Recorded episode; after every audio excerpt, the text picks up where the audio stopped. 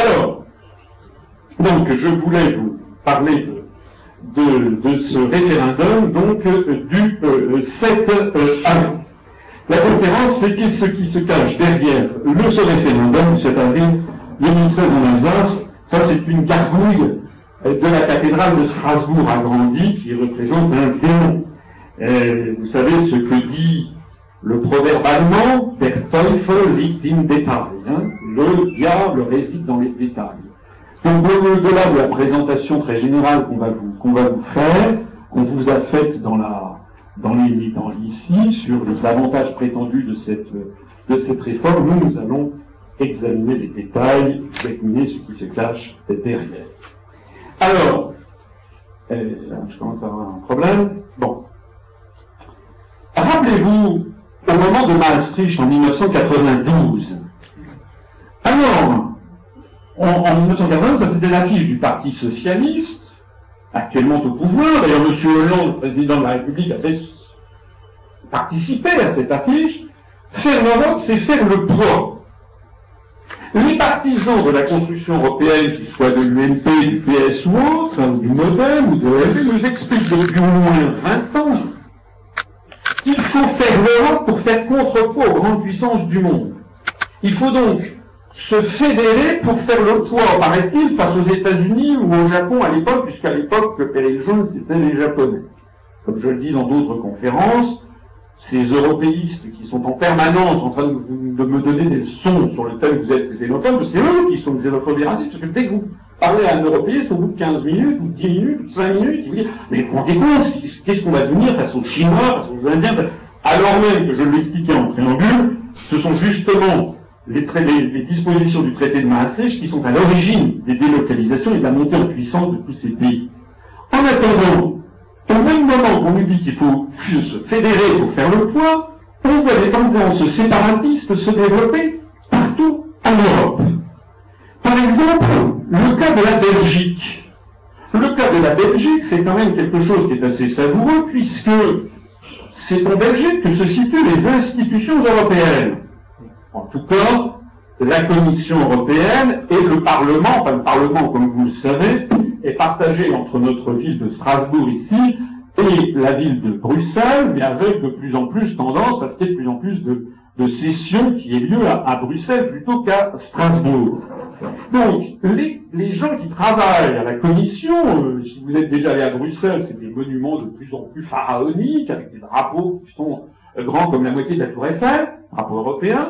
Il leur suffit de descendre dans la rue pour découvrir ce phénomène, c'est-à-dire que on est vers l'idée d'une désintégration possible de la Belgique. Voilà un État qui a été créé en 1830 et donc dont on fêtera dans quelques années le bicentenaire et en réalité avec deux langues, trois pour être exact, parce qu'il y a une toute petite partie de la Belgique qui est germanophone, eh bien, ils n'arrivent pas à s'entendre et euh, on est dans un état de quasi de quasi scission. On a l'exemple britannique. L'exemple britannique, avec le Royaume-Uni, je ne sais pas si vous connaissez le Royaume-Uni, mais il se trouve que je connais assez bien les pays d'Europe parce que je m'y intéresse. Ça fait partie d'ailleurs de ces paradoxes extraordinaires, c'est que les gens qui me donnent des grandes leçons de construction européenne ne connaissent rien.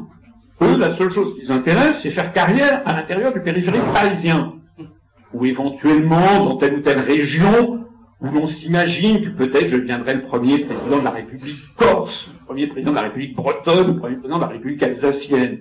Parce qu'il y a des gens qui ont ce genre d'ambition. Mais en réalité, les gens ne se regardent pas ce qui se passe ailleurs. Moi, j'ai une belle-sœur euh, britannique, je vais de temps en temps au Royaume-Uni.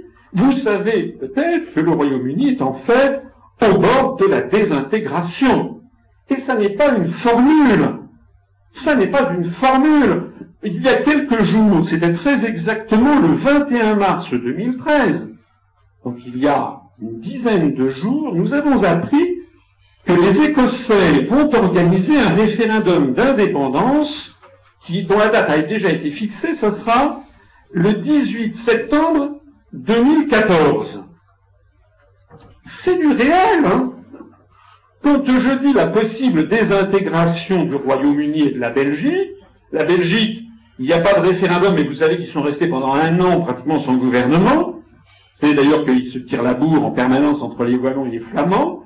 Et vous savez, alors vous le saviez peut-être, je ne sais pas, sinon je vous l'apprends, que le 18 septembre 2014, il y aura un référendum sur l'indépendance de l'Écosse. Je signale au passage que le parti indépendantiste écossais est arrivé en tête des élections européennes en 2009.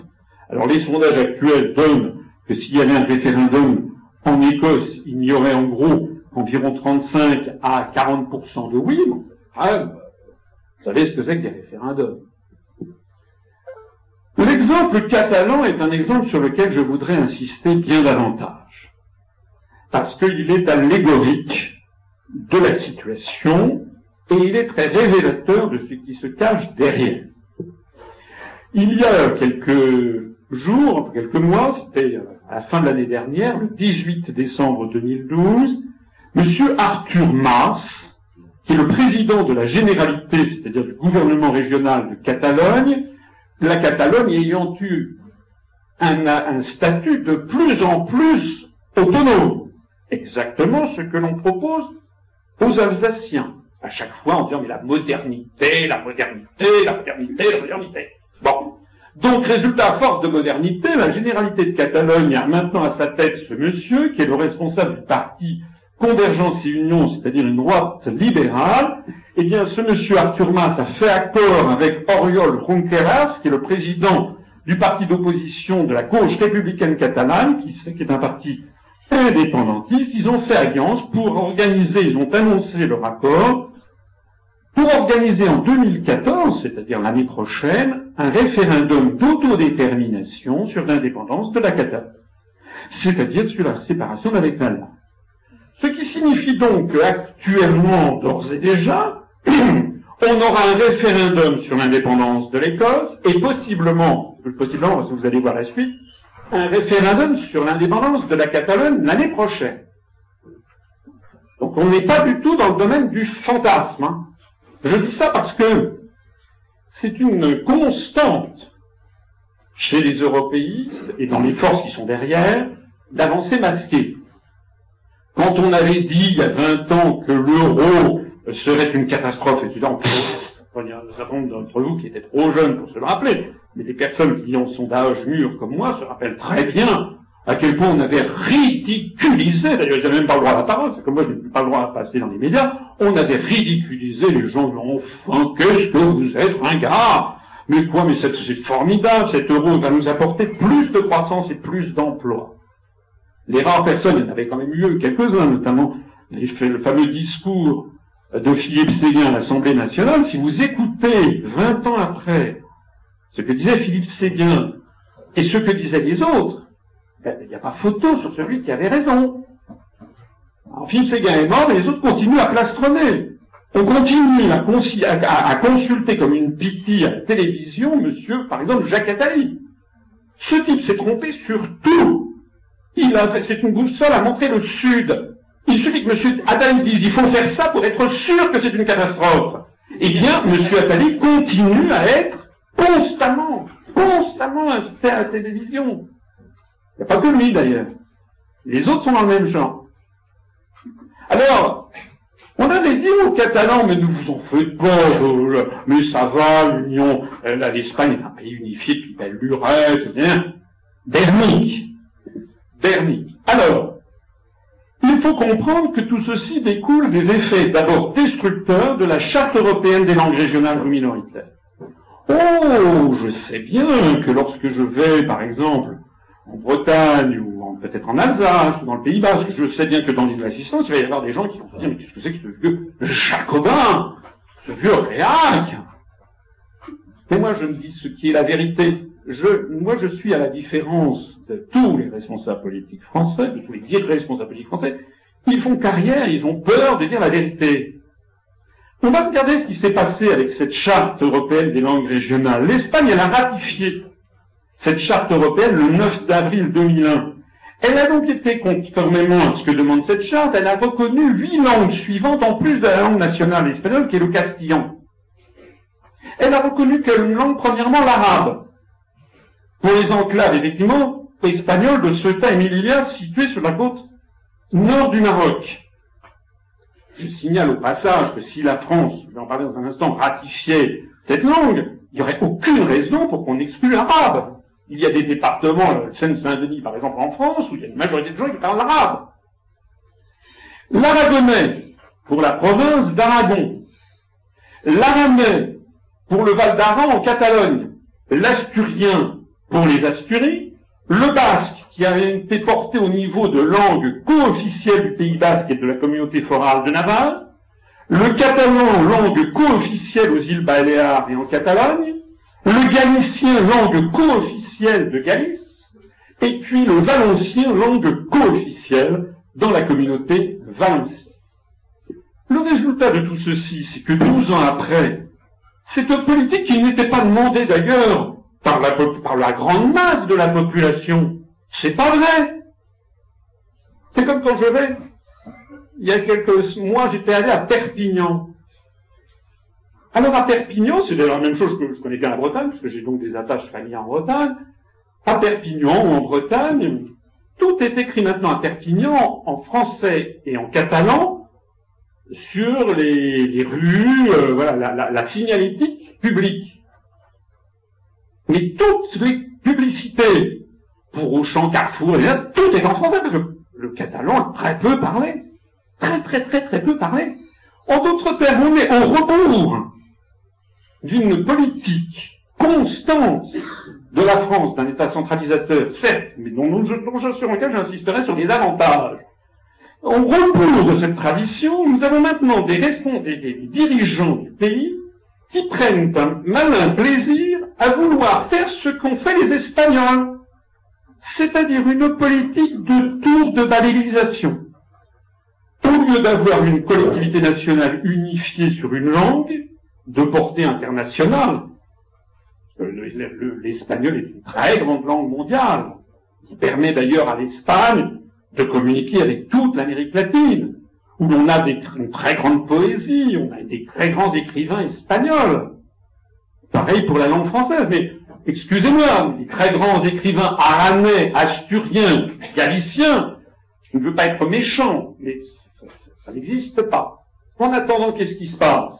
Eh bien, ceci mené de pair avec les fonds dits européens, c'est-à-dire la commission qui verse des fonds aux régions en leur disant, vous voyez, comme je suis munificente, moi la commission européenne, il s'agit des fonds versés par les États. Tous les fonds européens que touchent les régions de France sont payés par l'ensemble des Français. Je répète, vous le savez sans doute, enfin, peut-être pas.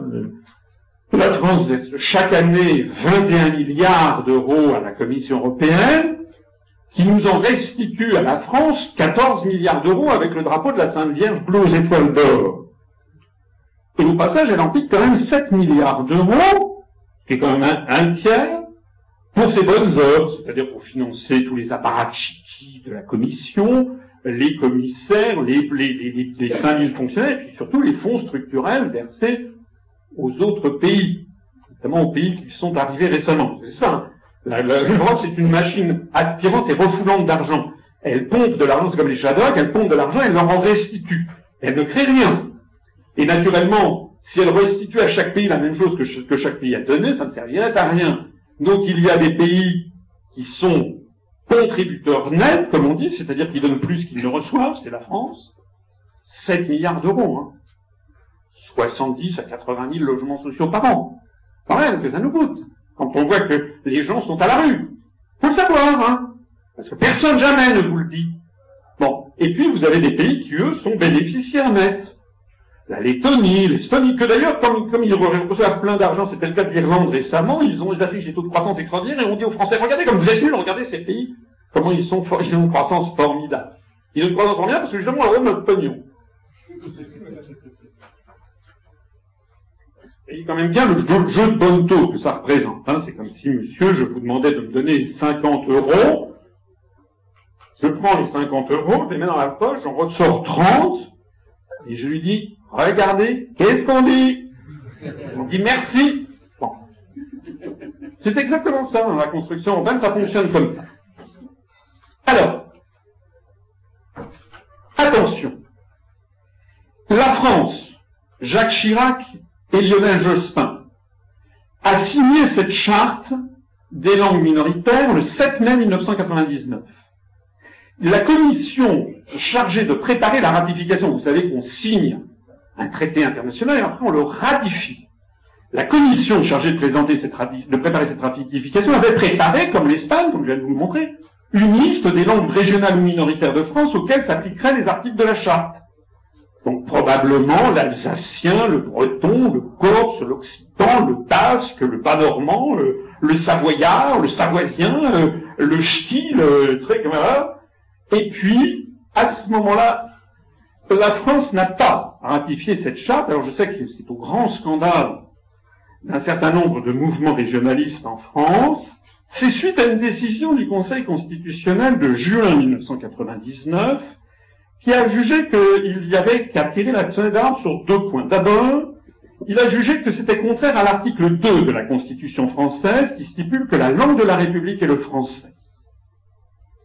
C'est exact. C'est exact que c'est l'article 2.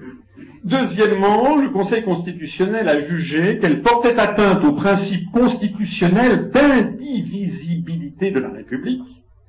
La République française est une et indivisible, d'égalité devant la loi et d'unicité du peuple français.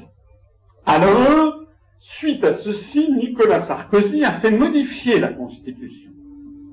On pourrait imaginer que le chef de l'État aurait intégré la, décision du Conseil constitutionnel et puis point. Non On a des forces qui s'exercent sur M. Sarkozy comme sur M. Hollande, etc., qui continuellement veulent remettre en cause les deux siècles de République française.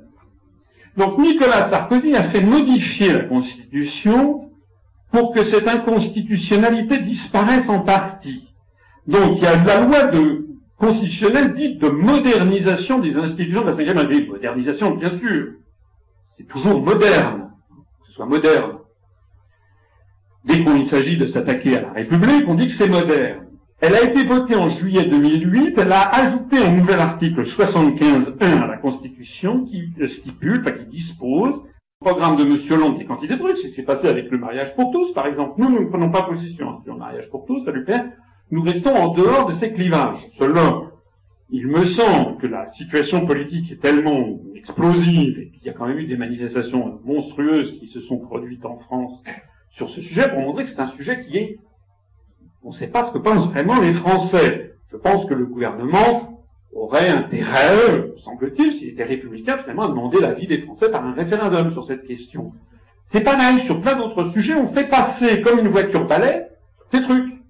Alors, pas besoin de vous dire que si on est une force européiste, c'est très facile de faire passer des projets pour le prochain coup, parce que les Français ne voudront surtout plus de Hollande. Donc, la personne qui sera au deuxième tour face à Hollande aura très fortement chance d'être élue, sauf si c'est Madame Le Pen, mais, dans, un cas de figure normal, ce sera donc Le Pen sera élu.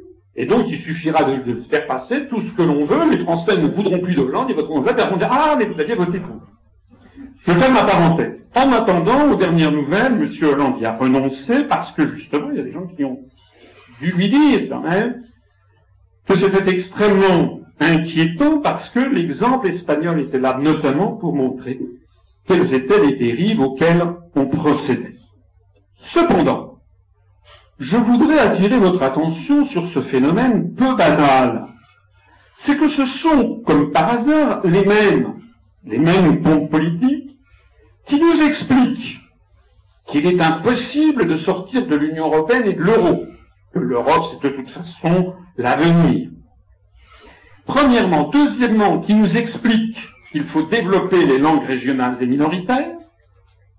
Et troisièmement, qui nous explique que la langue française est tellement nulle qu'il faut absolument basculer au tout anglo-américain dans l'enseignement, la recherche, le dépôt des brevets.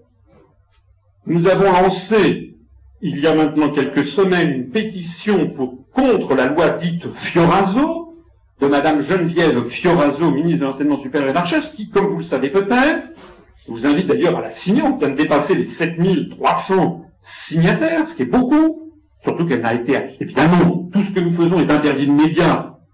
Cette loi Fioraso consiste à, à dire que désormais, en France, si une école de commerce, une école d'ingénieur, ou un institut d'études politiques décide de faire tous ses cours dans une langue étrangère,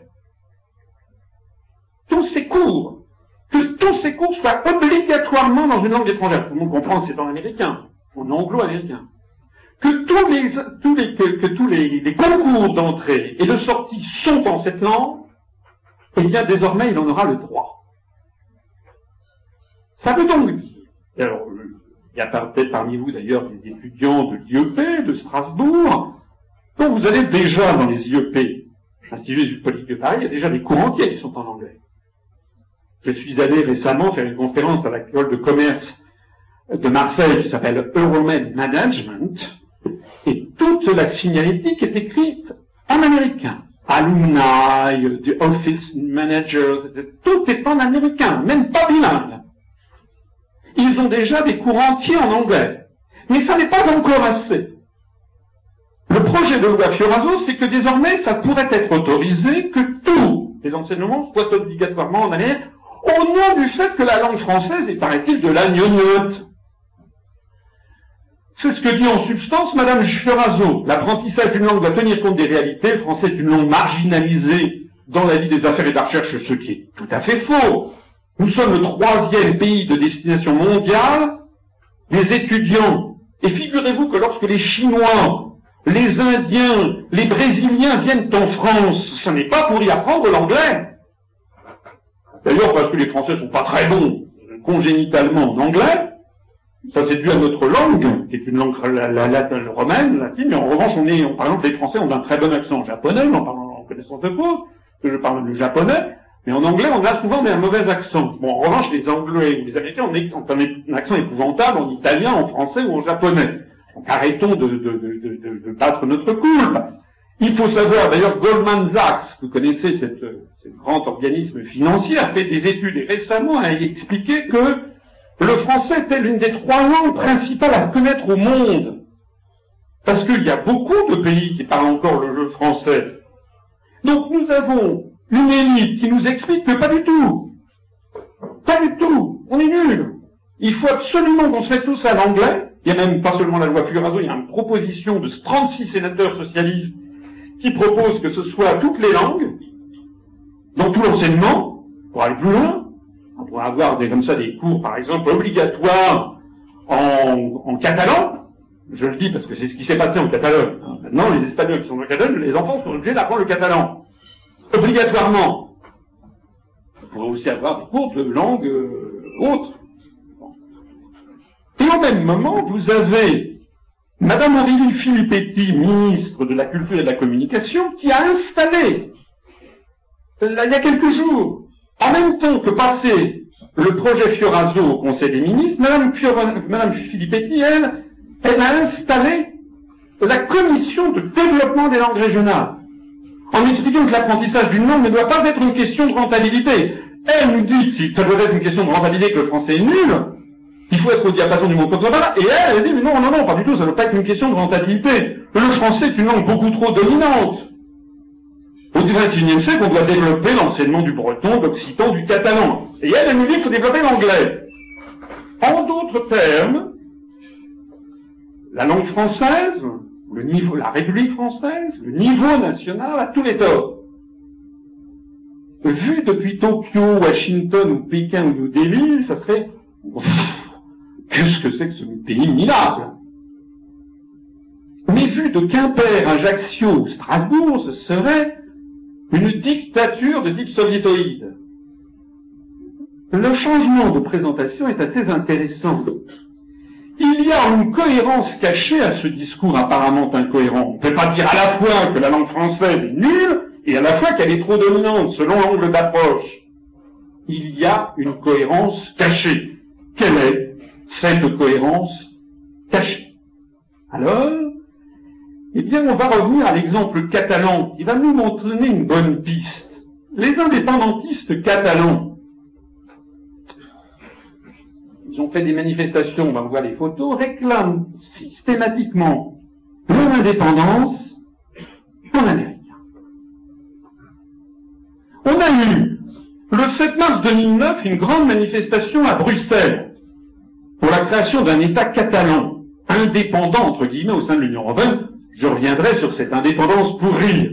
Quand on voit que la France s'est fait piquer tous ses pouvoirs, on imagine ce que serait la Catalogne ou l'Alsace. Bon, d'ailleurs, on n'a pas besoin d'imaginer, ça sera d'ailleurs ma conclusion, on l'a soulevé. Ça s'appelle Chypre. Quand vous avez un petit pays face à l'Union européenne, il ne pèse plus rien. Et l'oligarchie décide de tout. Alors, voilà les Catalans qui vont manifester à Bruxelles. Catalonia, the next state in Europe. We want a Catalan state. Oh, punaise, ils auraient quand même pu manifester en catalan. Ou alors en espagnol. Ou alors en français, puisque c'était à Bruxelles. Puisque Bruxelles parle le français. Non Tout est en américain. Avec bien entendu des drapeaux euh, catalans indépendantistes et le drapeau européen. La tête à abattre, c'est le niveau national espagnol. Le 11 septembre 2012, rebelote suite à l'effondrement économique, social et politique que subit l'Espagne à cause de l'euro, comme l'a subi la Grèce, l'Italie, le Portugal, l'Irlande, Chypre, comme nous subissons, comme subit d'ailleurs même l'Allemagne, l'Allemagne est quasiment au bord de la récession, vous le savez, eh bien, il y a eu une gigantesque manifestation à Barcelone pour la création d'un État catalan indépendant au sein de l'Union européenne. Et on a dit d'ailleurs aux Catalans, mais non, nous, nous sommes la province riche, regardez ces sacs espagnols. Comme j'ai vu certains messages qui sont arrivés sur euh, notre site ou sur notre page Facebook, des gens qui disent, Alsaciens qui disent, euh, oui, euh, sale français, ici c'est une région riche, etc. Le même. Au passage, d'ailleurs, j'avais cru comprendre que l'Europe était fondée sur des valeurs de partage et de solidarité. En attendant, nous avons ici un article publié dans Le Monde du 12 septembre. C'est pas moi qui ai fait le choix des photos. La seule chose qu'ils ont trouvé, c'est Catalonia is not Spain, not better or worse, but different. La Catalogne n'est pas l'Espagne, ni meilleure, ni pire, mais différente. Ils n'ont pas trouvé de, ils n'ont pas trouvé de calico en catalan. Là, c'est des trucs au pochoir. Il y a sur les rues de Barcelone. Freedom for Catalan countries. This is not Spain. Goodbye Spain.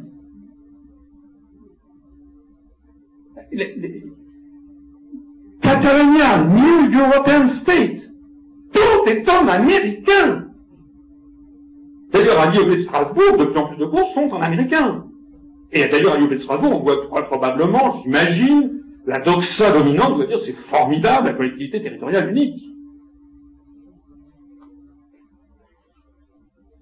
Ça, c'est dans un match euh, au grand stade de Barcelone, le stade nous, Catalonia is not Spain, et l'article de l'équipe d'où j'ai tiré ceci, c'est savoureux.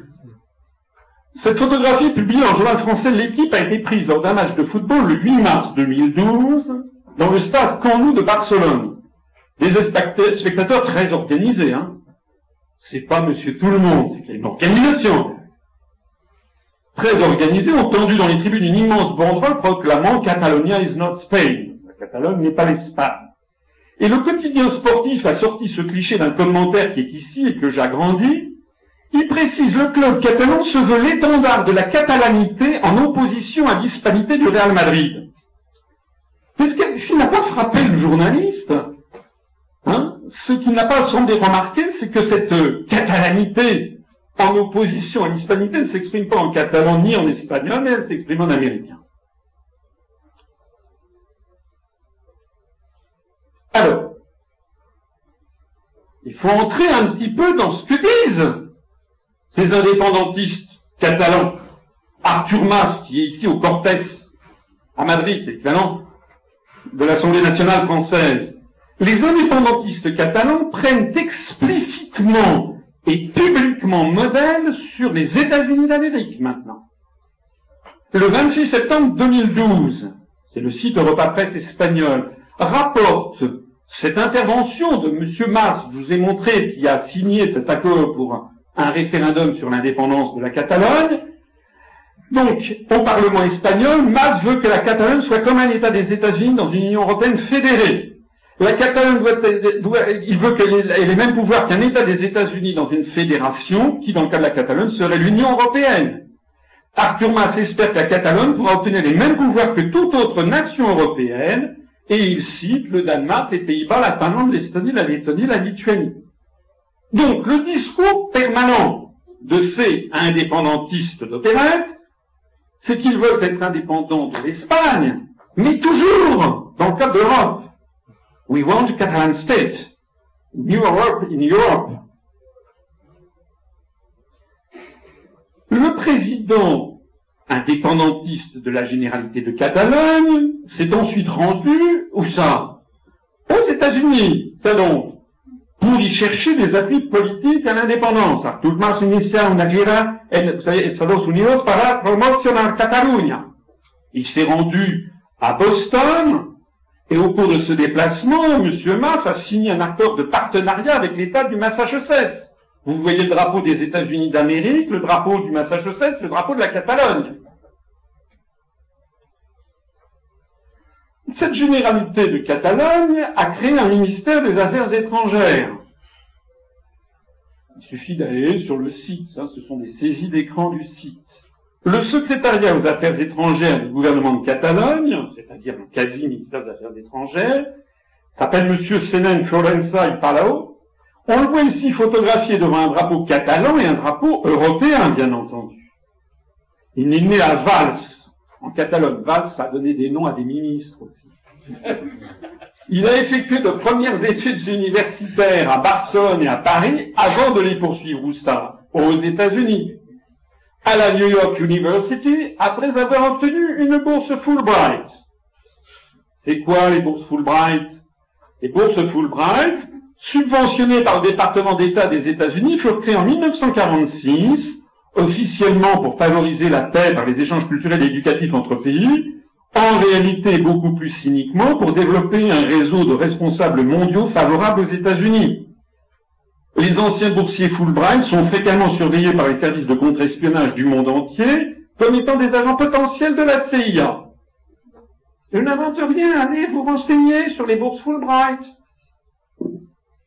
Alors, ils ne sont pas restés là. Ils ont ensuite, ce secrétariat pour les affaires étrangères a commencé à ouvrir des délégations à l'étranger. Ce sont quasiment des ambassades. La première a été ouverte où ça Aux États-Unis, pardi. Et qui a été nommé comme le premier représentant de la Catalogne aux États-Unis? Ce monsieur, voilà, que l'on voit ici, qui s'appelle Andrew Davis. Sacré catalan Diplômé d'université en Grande-Bretagne et à Washington, il a été nommé donc ambassadeur officieux de la Catalogne aux États-Unis d'Amérique, the head of the delegation, comme on dit en catalan. Bon, je ne vous dis pas, allez chercher tout ça, hein. vous pouvez prendre des notes, allez vérifier. Je donne comme d'habitude toutes les informations, c'est ensuite à vous d'aller voir si ce que je dis est faux ou si c'est vrai. Vous verrez que c'est vrai, d'ailleurs la source c'est Nationalia Info, hein, www.nationalia Info. EN News 379. Allez voir. La généralité de Catalogne et le, le gouvernement indépendantiste catalan fustige l'Espagne, le colonialisme espagnol, ces sales Espagnols, les Castillans, c'est dégueulasse. Ils nous, ils briment notre identité catalane. Sauf que ce refus du colonialisme et de l'impérialisme culturel est singulièrement borgne, puisqu'en revanche, ils accueillent à bras ouverts tous les symboles du colonialisme états-unien. Et c'est pas rien. Un McDonald's s'est installé juste en face de la Sagrada Familia. C'est exactement, c'est un peu à part seul, c'est comme s'il y avait un McDo qui était en face, à 10 mètres, de la cathédrale de Strasbourg. peut-être le cas d'ailleurs. Donc ce sont les mêmes qui dirigent le gouvernement catalan, qui refusent dans un certain nombre de municipalités qu'il ne plus y avoir de drapeau espagnol. Ce sont les mêmes qui trouvent par ailleurs très très bien, n'est-ce pas, d'avoir, vous voyez, à quel point il, est à touche-touche. La prochaine fois, il sera dedans, à place de la sacristie. voilà la revendication culturelle catalane de Barcelona Omelette. Ça, c'est vraiment catalan. La dénonciation de la colonisation culturelle est donc à géométrie variable. Ça, c'est le carte de l'implantation des restaurants McDonald's à Barcelone.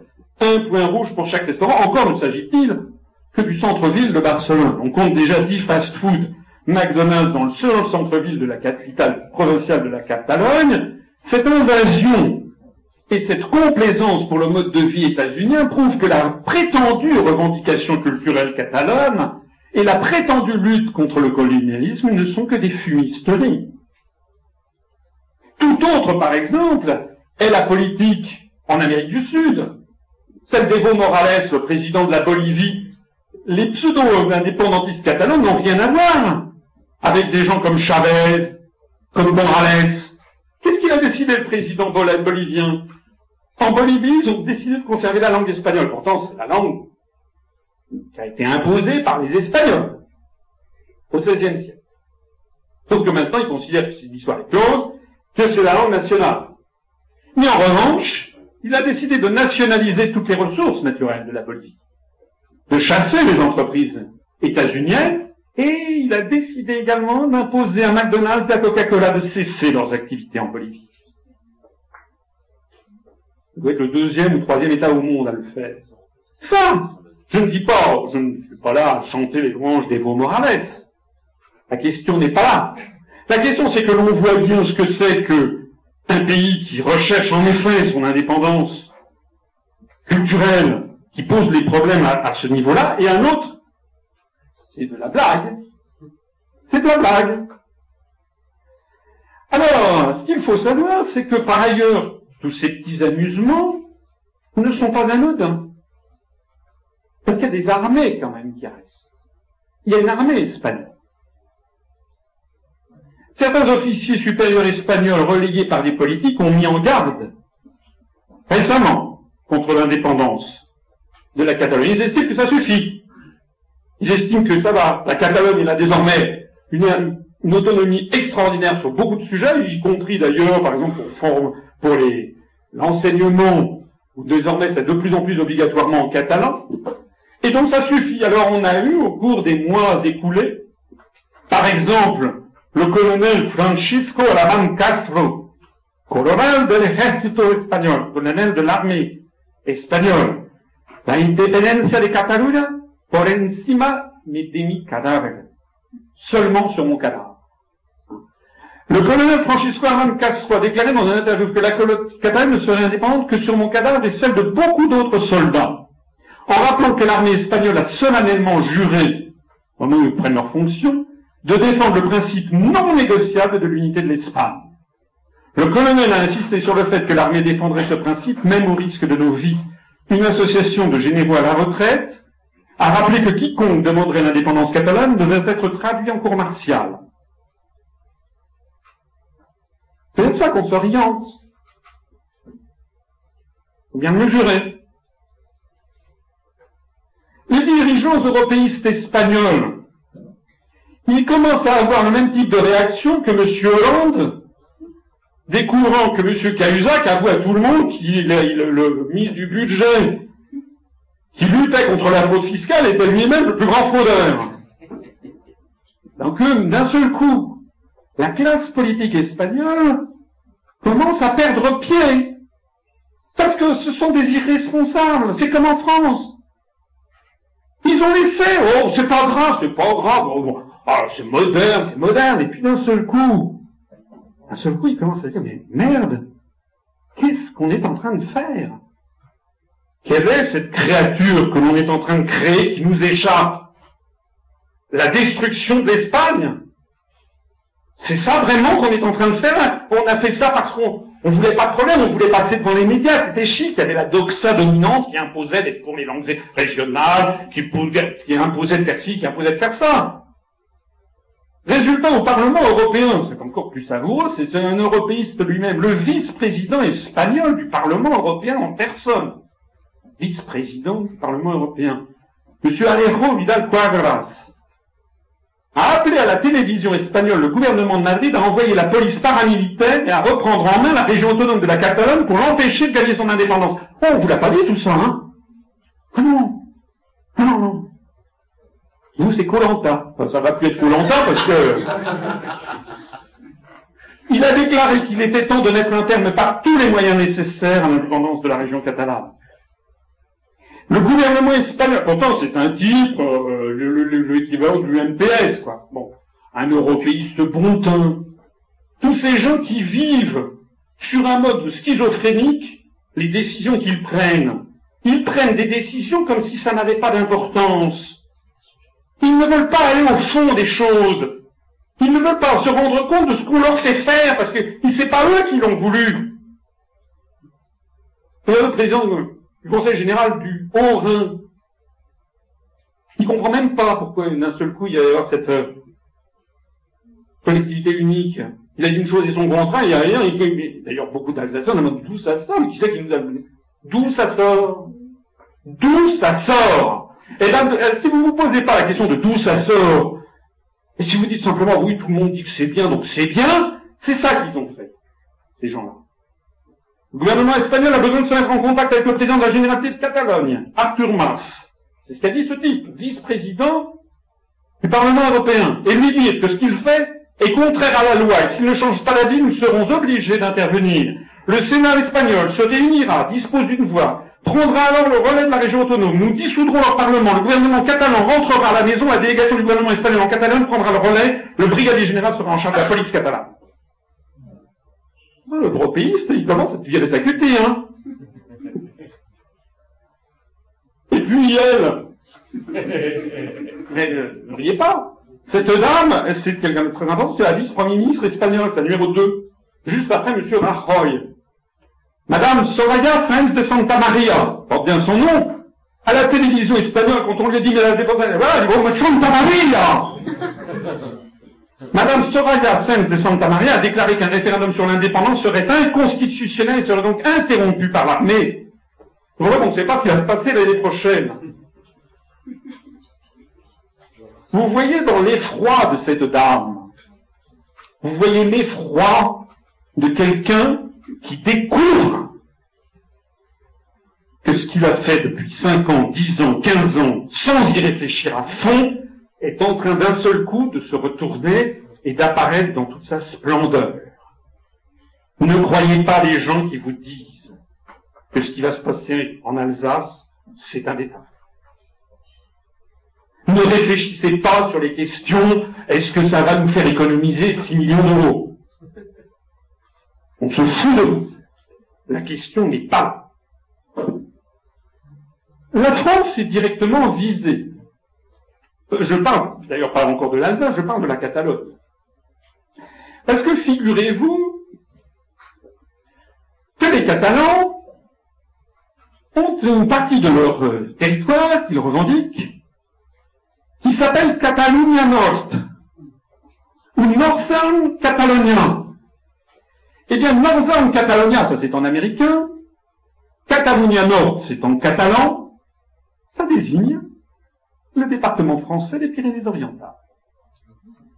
Et c'est présenté tel quel sur les documents de la, de la généralité de Catalogne sur Wikipédia, bien entendu. Vous connaissez les liens de Wikipédia avec les services d'influence, certains.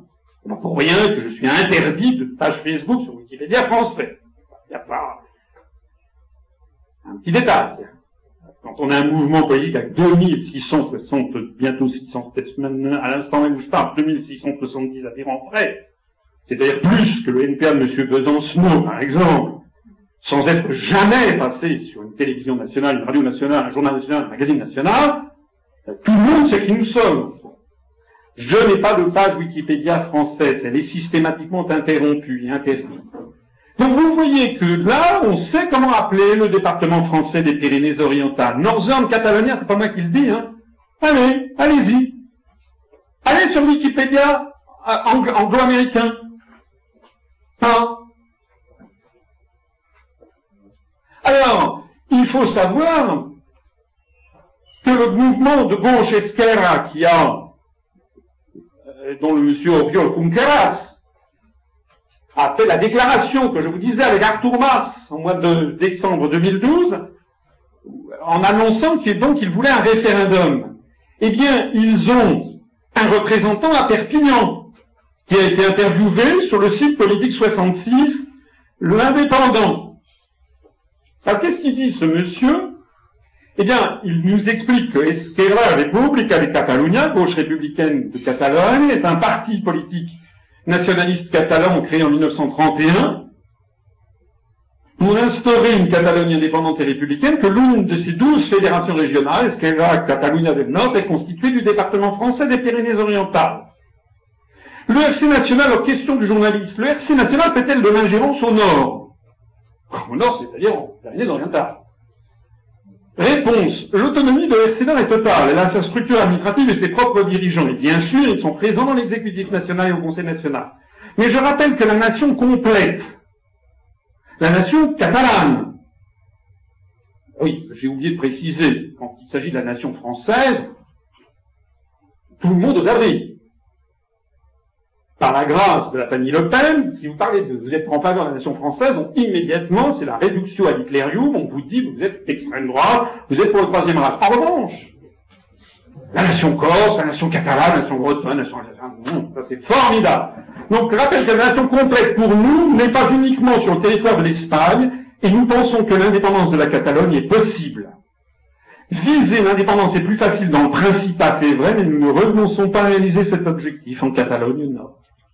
Donc, donc, les autorités actuelles de la généralité de Catalogne ont passé un accord avec un mouvement d'indépendance et ils partagent avec ce mouvement l'idée que non seulement la Catalogne, la province espagnole de Catalogne doit devenir indépendante, mais qu'elle doit revendiquer le rattachement de Catalunya Nord, c'est-à-dire du département français des Pyrénées-Orientales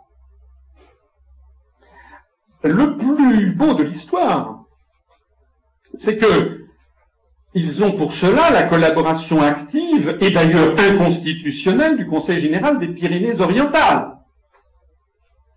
Ce qui se passe en Alsace en ce moment, vous le retrouvez ailleurs, en France. Perpignan. Ça, c'est Perpignan. Ça, de la Généralitat. Donc, c'est à Perpignan le Conseil général des Pyrénées-Orientales a donc adopté une charte en faveur du catalan. Préambule. La langue catalane, née il y a plus de mille ans, constitue un des piliers de notre identité, du patrimoine et de la richesse du département des Pyrénées-Orientales, entre parenthèses, Catalunya Nord. C'est pas moi qui l'ai hein, c'est sur le document officiel d'une collectivité de la République française, le département des Pyrénées-Orientales, entre parenthèses, Catalunya Nord c'est-à-dire exactement le libellé qui est, qui est promu par les indépendantistes catalans espagnols. En premier lieu, il convient d'affirmer que la politique de promotion de la langue catalane ne se fait pas au détriment de la langue française, bien entendu.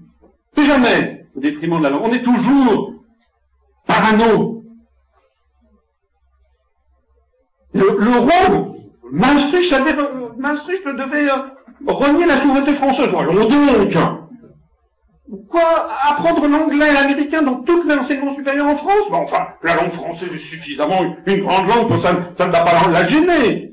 Comment? Développer le, développer le catalan? Mais enfin, ça ne, fait, ça ne se fait absolument pas au détriment de la langue française. Elle est une collectivité territoriale unique en Alsace. mais c'est une bricole. Allons donc L'unité de la République ne va pas être mise en cause par si peu par une broutille pareille. On avance toujours masqué. Vous savez, c'est comme un arracheur de dents. Il dit jamais, ça va vous faire, euh, ça va vous faire le mal de votre vie. Nous, nous rien. dames qui ont accouché savent très bien qu'avant, on Monsieur Orient. La reconnaissance du catalan et bilinguisme ne remet pas en cause ni l'existence ni le caractère officiel du français. Elle ne menace pas l'unité nationale. Le simple fait de l'écrire prouve que c'est le contraire qui est vrai. Parce que ce qui, si ça c'était si évident, ça n'aurait pas besoin de se dire. Hein? On ne fait pas des chats pour dire l'eau bout à 100 degrés.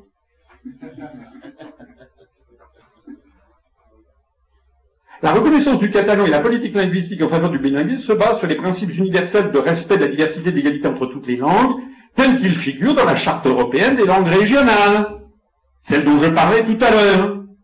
La protection des langues régionales minoritaires historiques de l'Europe, dont certaines risquent au fil du temps de disparaître, contribue à maintenir et à développer les traditions et la richesse culturelle de l'Europe. Mettez-vous-le derrière l'oreille. Je vais le redire. Parce que vous allez voir que quelqu'un a dit la même chose quelques années avant.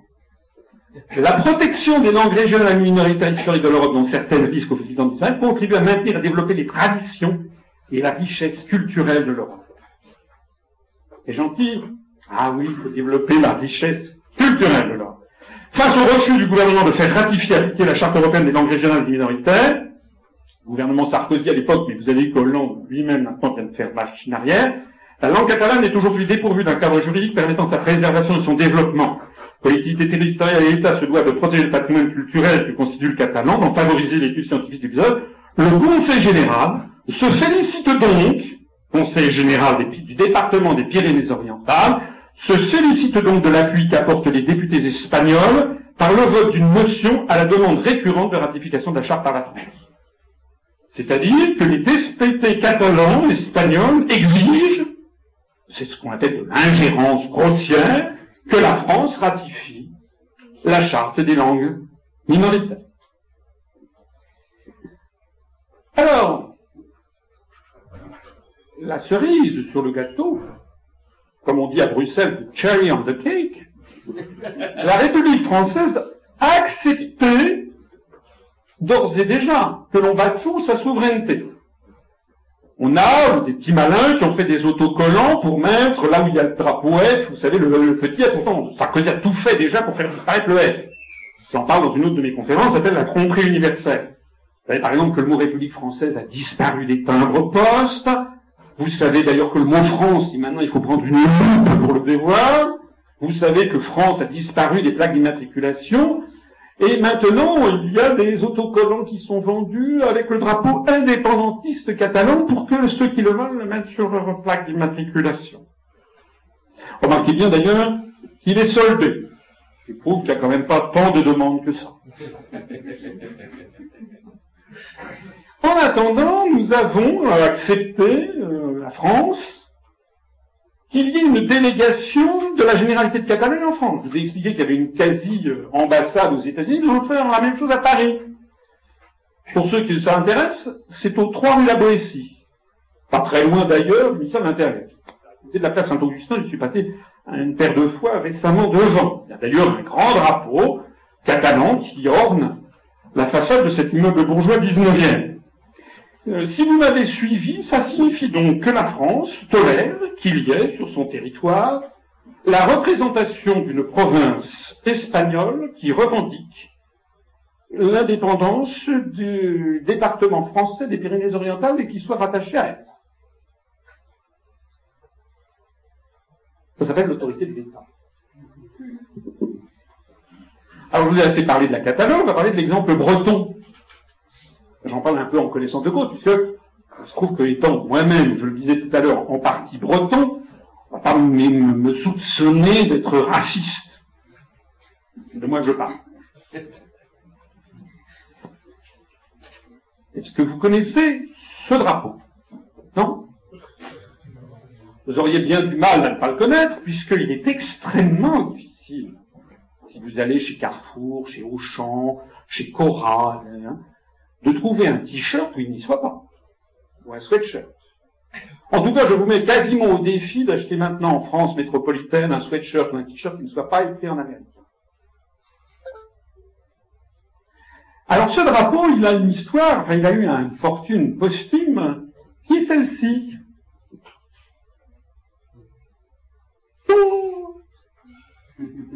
le saviez, ça? Le Gwenadou, le drapeau breton, a été inventé en 1923. Ça n'a rien à voir avec cette pauvre duchesse Anne de Bretagne.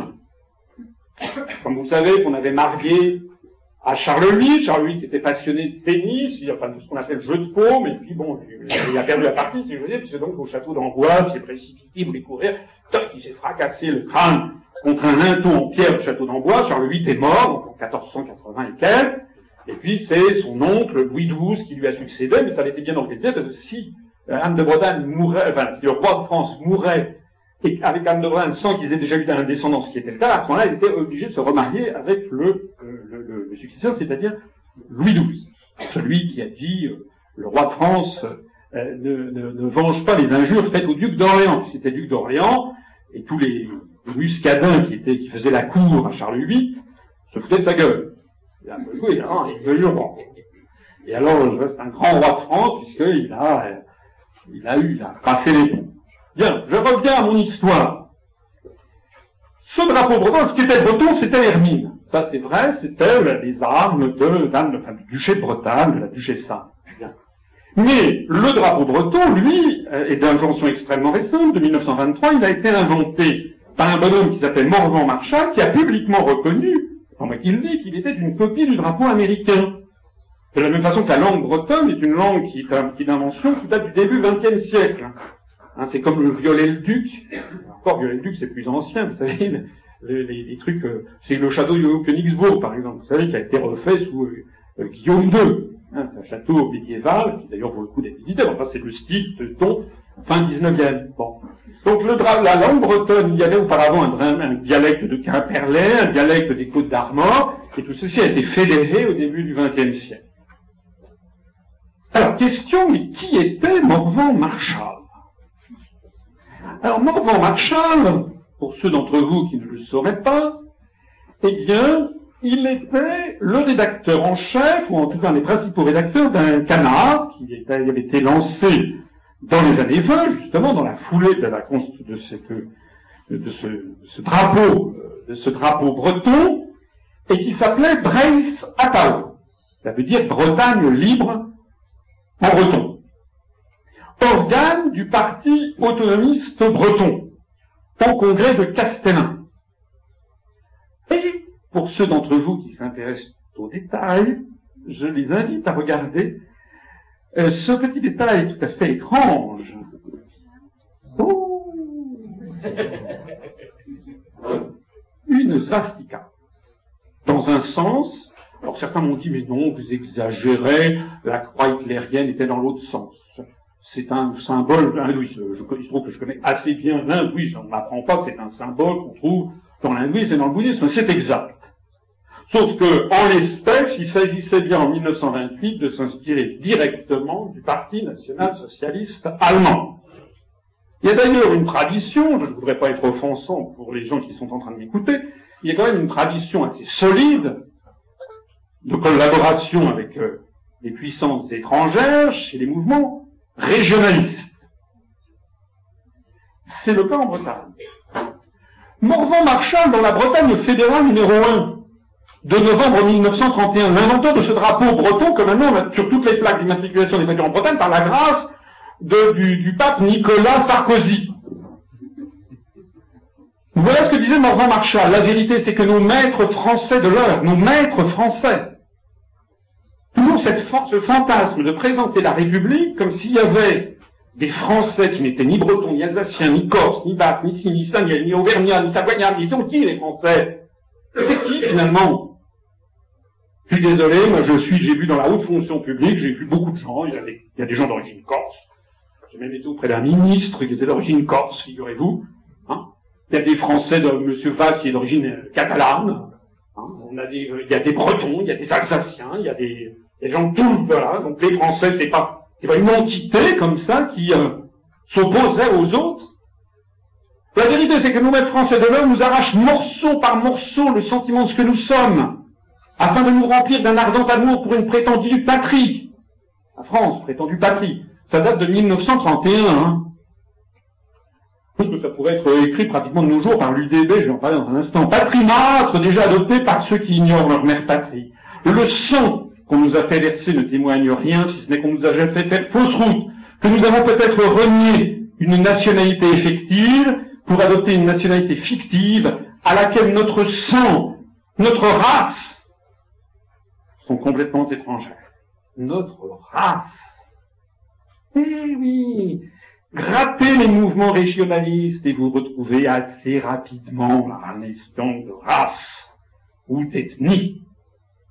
D'ailleurs, le mémoire, le, le, chef breton Frances de Beauvais, dans ses mémoires, tome 4, écrivait Ce n'est pas parce que nous croyons que l'Allemagne sortira victorieuse du gigantesque conflit. C'est écrit en 44, 1944. Que depuis le premier jour de la guerre, nous sommes à ses côtés. Et oui, les indépendantistes bretons étaient pro-nazis, pro-allemands. Notre choix ne relève pas de l'opportunisme, mais d'une conception du monde commune sur des points essentiels avec les nazis, qui, comme vous le savez, proposaient d'ailleurs la Europa, la nouvelle Europe. Vous savez d'ailleurs qui proposait, qui a conçu les projets de nouvelle Europe auprès d'Adolf Hitler, les conversations qu'il y a eu entre Hitler et Mussolini. Un monsieur qui s'appelle M. Hallstein, un des grands juristes du régime hitlérien, vous savez ce qui est devenu ensuite, ce monsieur? Il a signé côté allemand le traité de Rome. Et il a été le premier président de la Commission européenne de Bruxelles, la commission Hallstein. Le prédécesseur lointain de M. Barroso, c'était l'un des principaux juristes du régime nazi. On vous l'avait déjà dit, ça? Ah non Ah non Non, non, non Non, non, ça c'est pas bien de dire ça. On ne veut pas embêter les gens avec du bruit. L'Europe, c'est la paix.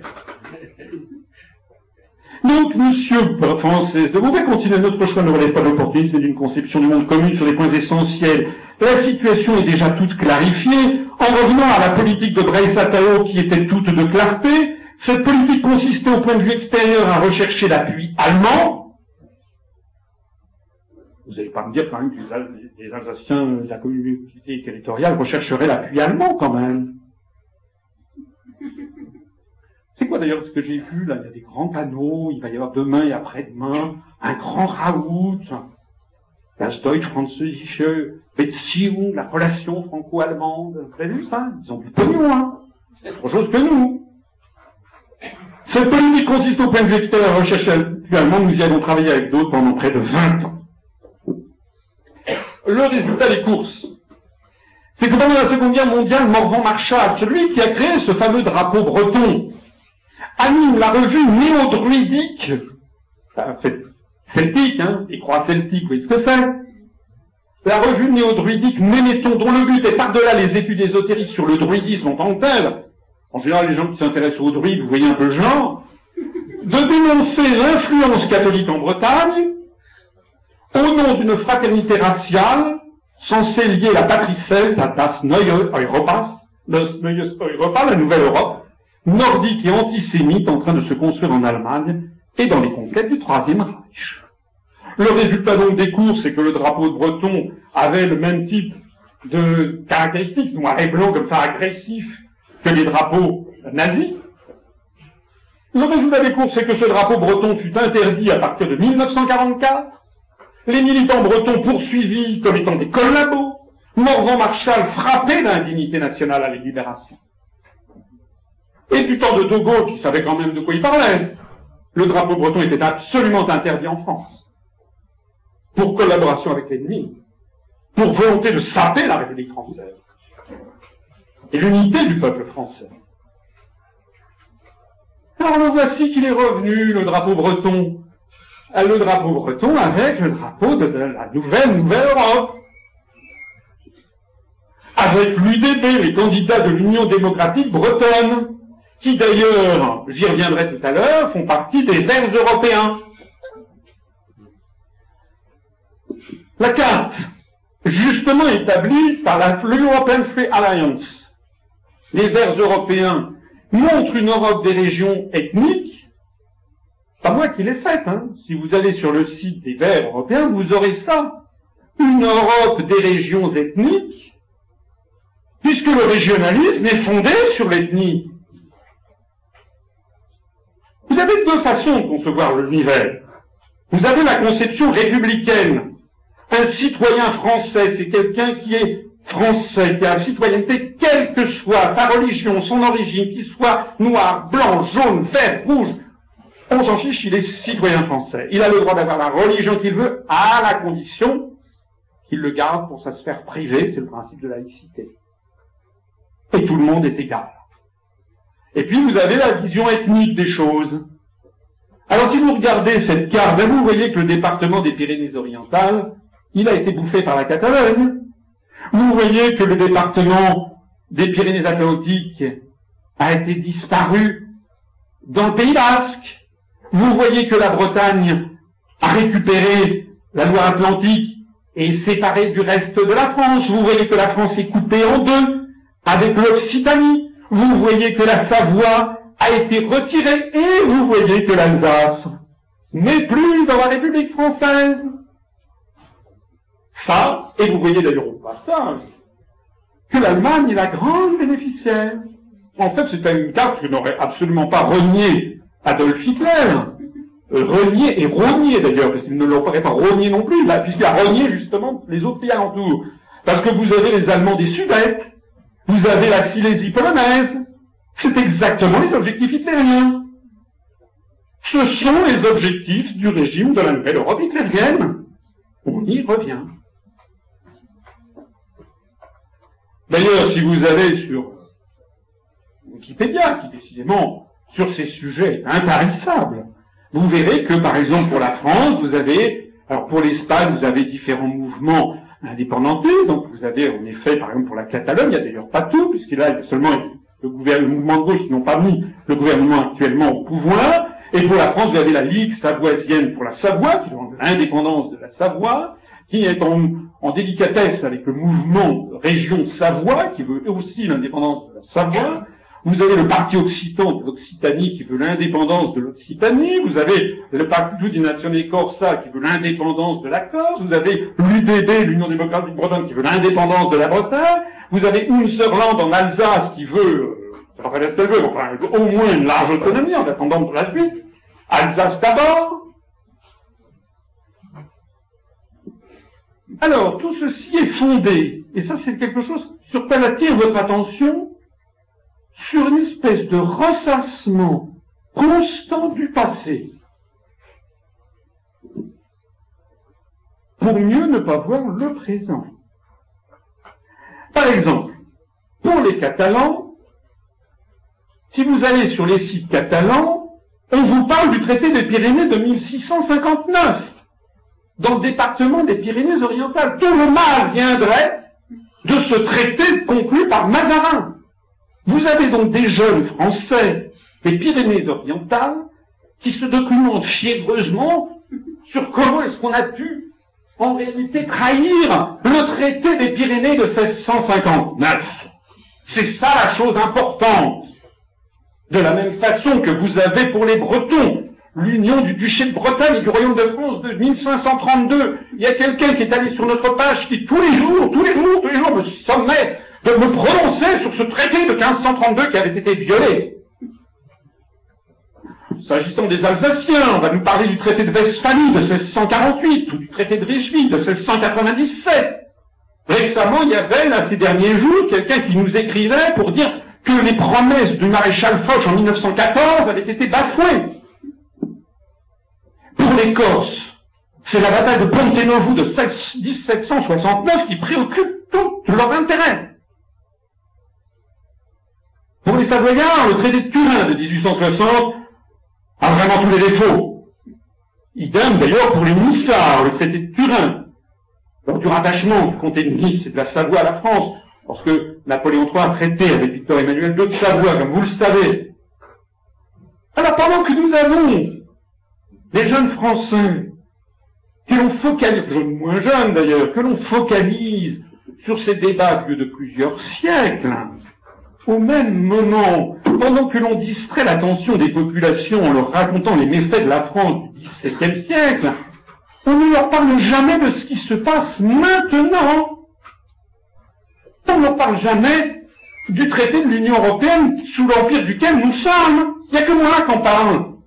L'article 42 du TUE qui nous place sous l'autorité de l'OTAN, des armées américaines, on n'en parle jamais. On ne parle pas non plus du traité sur le fonctionnement de l'Union européenne, le TFUE dont je vous parlais, l'article 63, qui est à l'origine des délocalisations massives, de la destruction de notre patrimoine industriel, scientifique, de la perte d'emploi. Nous perdons actuellement 500, 600 emplois par jour, une usine par jour qui ferme. Tous les jours actuellement que Dieu fait, il y a 1500 Français qui basculent en dessous du seuil de pauvreté selon les calculs de l'INSEE, qui d'ailleurs date d'il y a deux ans. Ça doit peut-être être maintenant 2000 par jour. Ça, c'est le fruit de l'article 63 du TFUE, de l'article 32 du TFUE. On vous parle pas de l'article 125 qui interdisait les clauses de no bailout. C'est d'ailleurs pourquoi on va vous piquer, nous piquer des milliards d'euros pour aller subventionner les oligarchies qui a mis ses fonds à Chypre. Pourquoi est-ce qu'on va nous piquer des milliards pour la Grèce On n'entend pas. Ce qui est important, c'est le traité des Pyrénées 1659. Alors là, c'est du sérieux. Hein. ni des guerres menées actuellement par l'OTAN. J'y reviendrai. Alors pourquoi? Pourquoi on ne parle pas de tout ça? Alors je vous propose l'explication, celle que jamais on va vous présenter dans les médias, parce que les médias sont tenus par des fonds de pension, par une oligarchie, Jamais je ne suis autorisé à venir dire ce qui se passe pour de bon. L'explication, c'est quoi? Petit flashback, comme on dit à Bruxelles.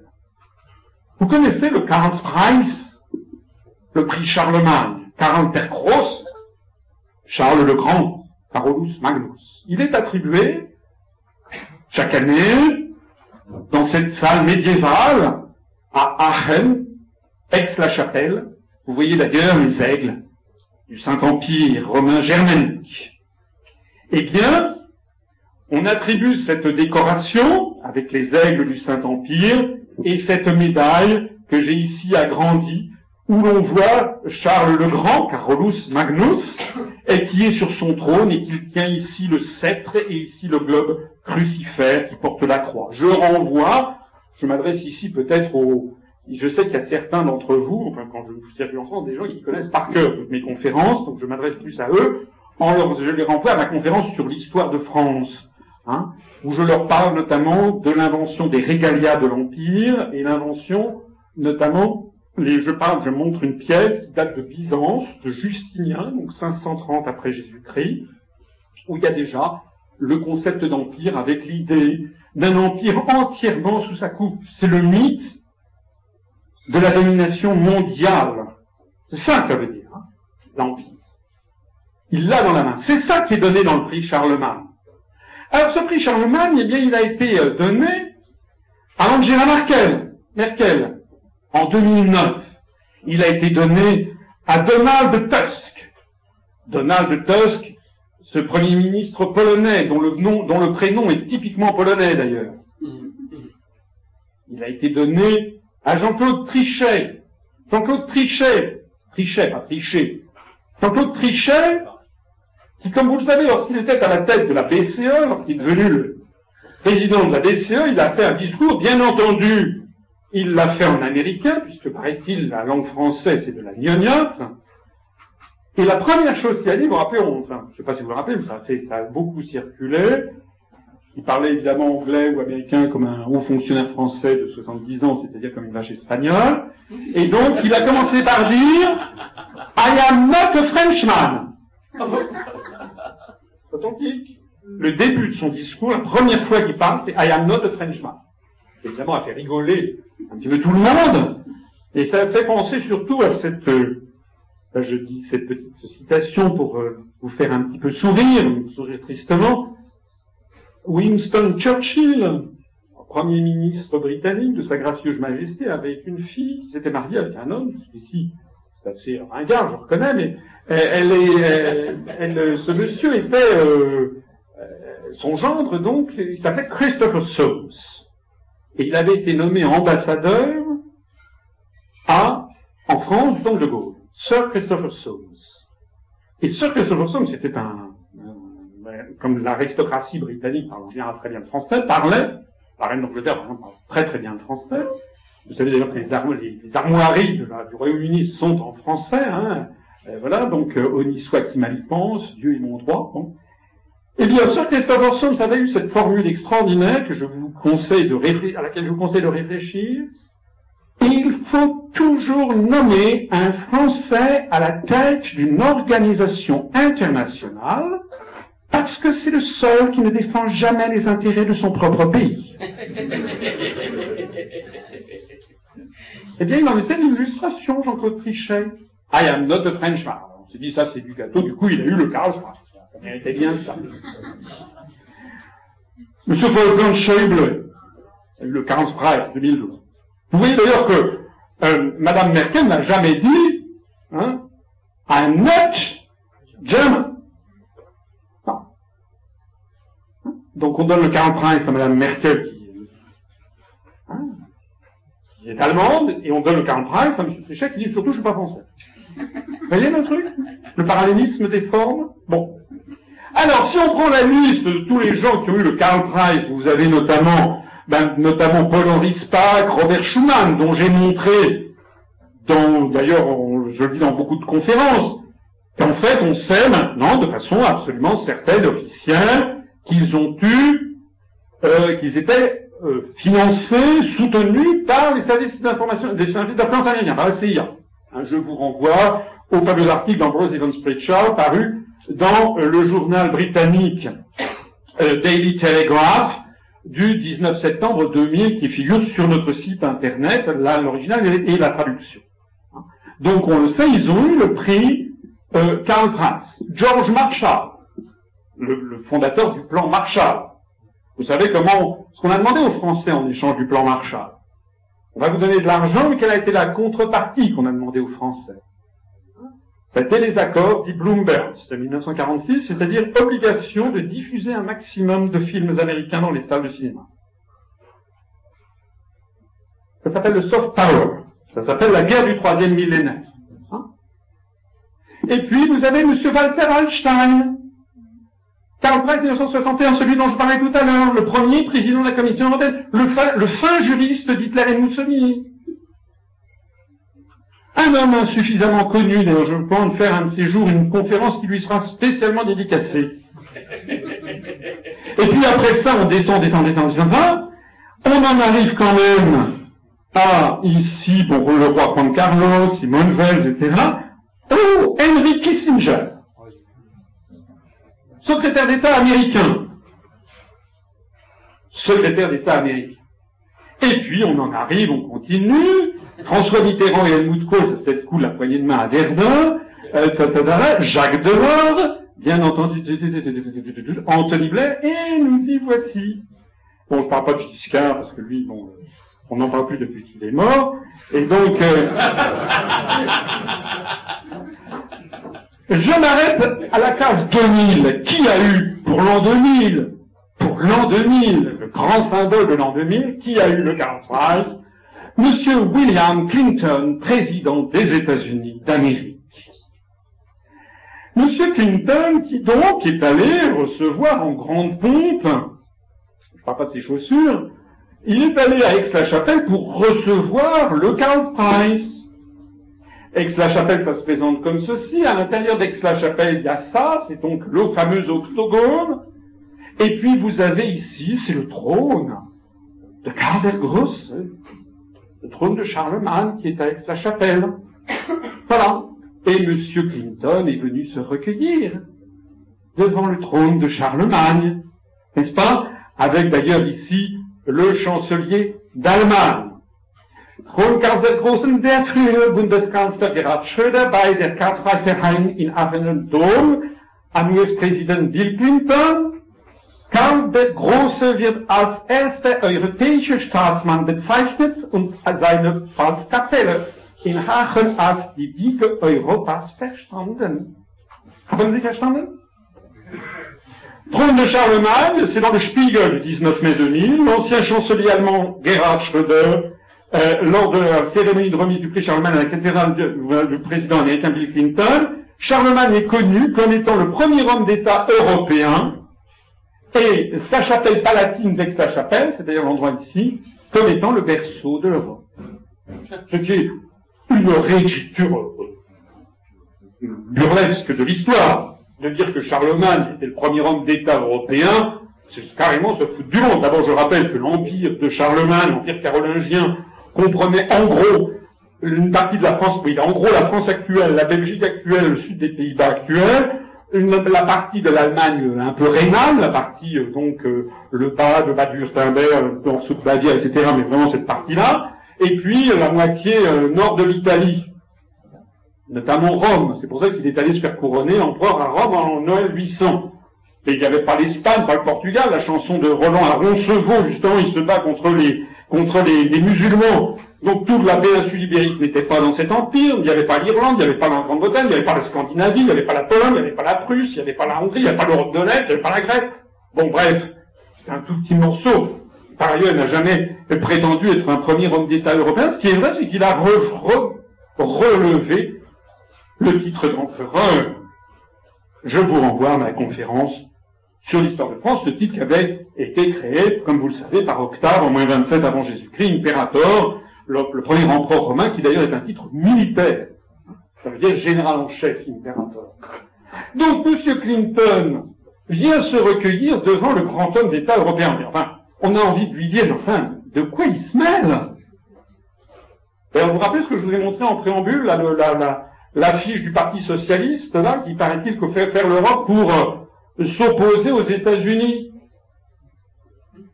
Comme ça que les Français ont voté oui à Maastricht, ça allait faire contrepoids.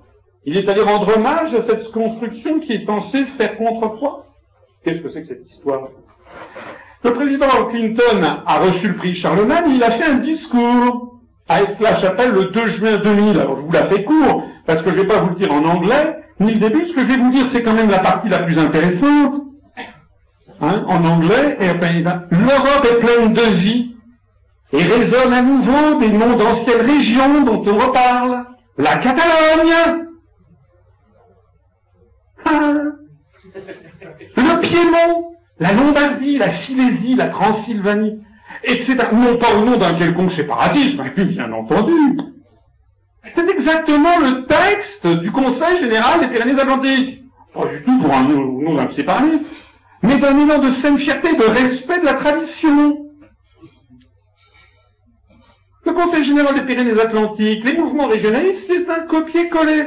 Pensez comme Bill Clinton, gouverneur de l'Arkansas, on connaît un rayon sur les traditions européennes. La souveraineté nationale est enrichie de voies régionales pleines de vie.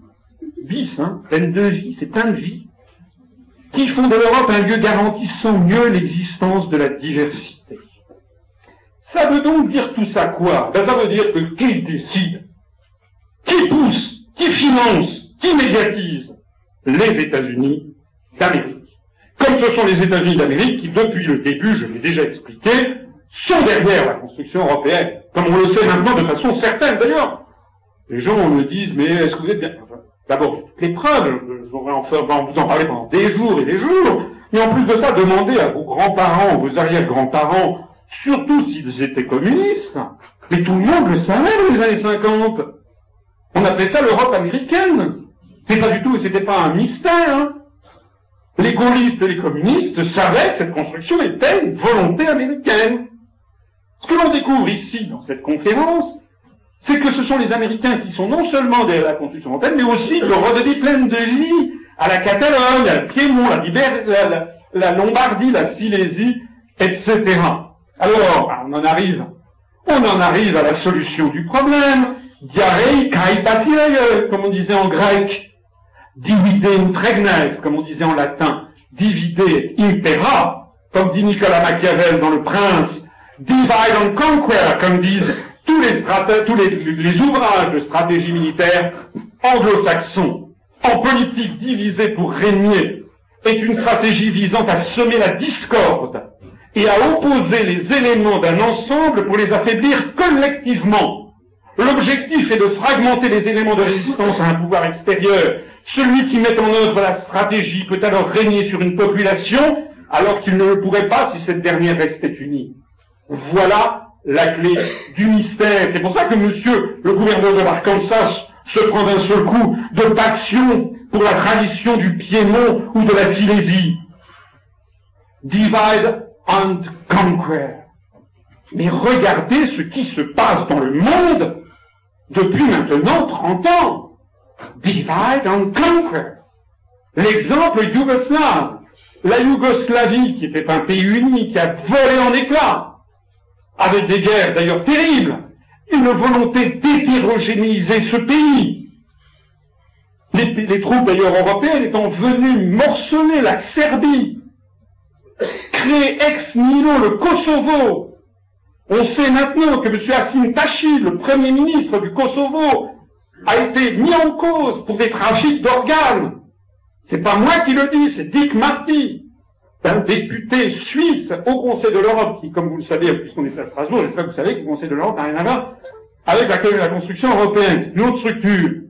Est-ce que vous savez, en tout cas, que les États-Unis sont bien entendu les grands gagnants, puisque le Kosovo est devenu l'une des principales bases américaines militaires dans le monde. C'est un État pseudo-indépendant, c'est en fait complètement tenu par les États-Unis d'Amérique. Divide and conquer. La Yougoslavie était un des fers de lance du mouvement des non-alignés sous Tito. Maintenant, il est réduit à néant. Paraît-il que la Slovénie, vous savez, est entrée dans l'euro, est la prochaine Chypre. Vous savez ça. On murmure de plus en plus que le prochain sauvetage va encore nous coûter des milliards d'euros. C'est pour la Slovénie ça se présente. Vous savez que la Croatie va rentrer dans l'Union Européenne le 1er juillet, ça sera le 28e État membre. Vous avez compris? Alors divide and conquer, c'est aussi l'exemple soviétique. L'Union soviétique s'est désintégrée. Qui en a été le principal bénéficiaire Les États-Unis en Géorgie, les États-Unis qui ont essayé de prendre pied, ça dépend des jours, en Ukraine, les États-Unis qui ont pris le pied en Lituanie, en Lettonie, en Estonie, qui sont entrés dans la construction européenne. La Biélorussie, qui reste un régime qui est proche de Moscou et voué aux gémonies continuellement par la prétendue communauté internationale. Vous savez aussi les tentatives de révolution qui ont eu lieu dans les pays d'Asie centrale, avec à chaque fois derrière la main des Américains. Divide and conquer. Le soutien aux mouvements indépendantistes en Chine, au Tibet ou au Xinjiang. Pourquoi le Tibet? Pourquoi le Tibet? C'est un plat assez grand comme quatre fois la France, c'est à 5000 mètres d'altitude, parce que c'est là, c'est là le, balcon géopolitique qui domine la plaine indo-gangétique d'un côté, toute la Chine de l'autre. C'est pour ça qu'on entend constamment parler de ce prix Nobel de la paix qui est le Dalai Lama. Je n'en dirai pas davantage parce que je vais sans doute vous retirer beaucoup d'illusions sur le personnage dont on sait, je vous renvoie à des ouvrages très documentés, qu'il est financé par la CIA depuis les années 1959-60. On sait même combien il gagne. L'émiettement du monde musulman, divide and conquer, l'émiettement irakien. L'Irak était un pays, c'était pas une démocratie, c'est entendu. Enfin, finalement, est-ce que vous croyez que l'Arabie saoudite est une démocratie? En attendant, Maintenant, l'Irak comme l'Afghanistan sont devenus des foyers de purulence, des seigneurs de la guerre, des pays qui, sont, qui ont été détruits de l'intérieur, avec des régions, il y a les Kurdes, il y a les Sikhs, il y a les chiites, les sunnites, tout le monde se tire la bourre. Et puis ça ne suffit pas. Après, ça a été l'émiettement libyen. Même chose. Divide and conquer. La Libye, qui était un pôle de résistance maintenant, est devenue un territoire d'anarchie avec des seigneurs de la guerre. Pareil au Soudan. Le Soudan, l'un des pays les plus pauvres du monde, s'est séparé en deux il y a quelques mois avec la République du Sud-Soudan, qui d'ailleurs a créé sa monnaie, la livre du Sud-Soudan. Où on nous explique que la France, cinquième puissance économique mondiale, ne pourrait plus avoir sa monnaie compte tenu du monde contemporain, mais la, République du Sud-Soudan, non. C'est parfait. Et tout le monde, M. Juppé, ministre des Affaires étrangères, est allé se rendre en grande pompe à la, capitale du nouvel État. Un État non viable l'émiettement syrien. La Syrie, c'est pareil. Un pays qui se tenait et qui maintenant est devenu dans une espèce de guerre civile chronique. En attendant la suite des événements, divide and conquer. Vous commencez à comprendre la géopolitique mondiale? Vous commencez à comprendre ce qui se passe en Alsace Ah, c'est autre chose, effectivement, que ce qu'on vous raconte ici et dans les DLA. D'ailleurs, j'avais invité là, des journalistes, personne n'est venu, bien entendu. Ce que j'ai à dire n'a aucun intérêt. Non, non, on n'a plus de temps, on n'a pas le temps. n'a aucun intérêt. Vous êtes d'accord que ce que je viens de vous dire n'a aucun intérêt. La prétendue construction européenne vise à rayer l'influence mondiale de la France de deux façons. Voilà le dessous des cartes. Voilà ce que seul l'UPR sur toute la scène politique française est la seule à vous dire. Premièrement, par l'absorption. L'absorption par le haut. Ça, c'est la vision du Conseil de sécurité des Nations Unies. Rappelez-vous le discours de Dominique de Villepin en 2003 contre la guerre en Irak. Rappelez-vous ce qu'il avait dit. Hein la, France s'était opposée à cette guerre illégale en disant qu'il n'y avait aucune preuve que Saddam Hussein posséda des armes chimiques ou des armes de destruction massive. on a traîné la France dans la boue à cette occasion d'ailleurs. Résultat d'ailleurs des courses, dans les jours qui suivaient, dans le monde entier, vous aviez des files d'attente dans les alliances françaises à Buenos Aires, Mexico, New Delhi, Tokyo, Pékin, Moscou, Le Caire, Sydney, dans le monde entier, Johannesburg, les gens voulaient réapprendre le français parce que c'était la langue du pays qui savait tenir tête aux États-Unis. Comme disait De Gaulle, les Américains, il faut leur parler droit dans les yeux, ils finissent par s'y faire. C'est pour ça que De Gaulle et la France avaient eu cette extraordinaire notoriété internationale dans les années 60. C'est pour ça que les Américains ne veulent plus que la France existe. Parce que nous pouvons leur tenir tête. Parce que nous sommes les héritiers de 1789.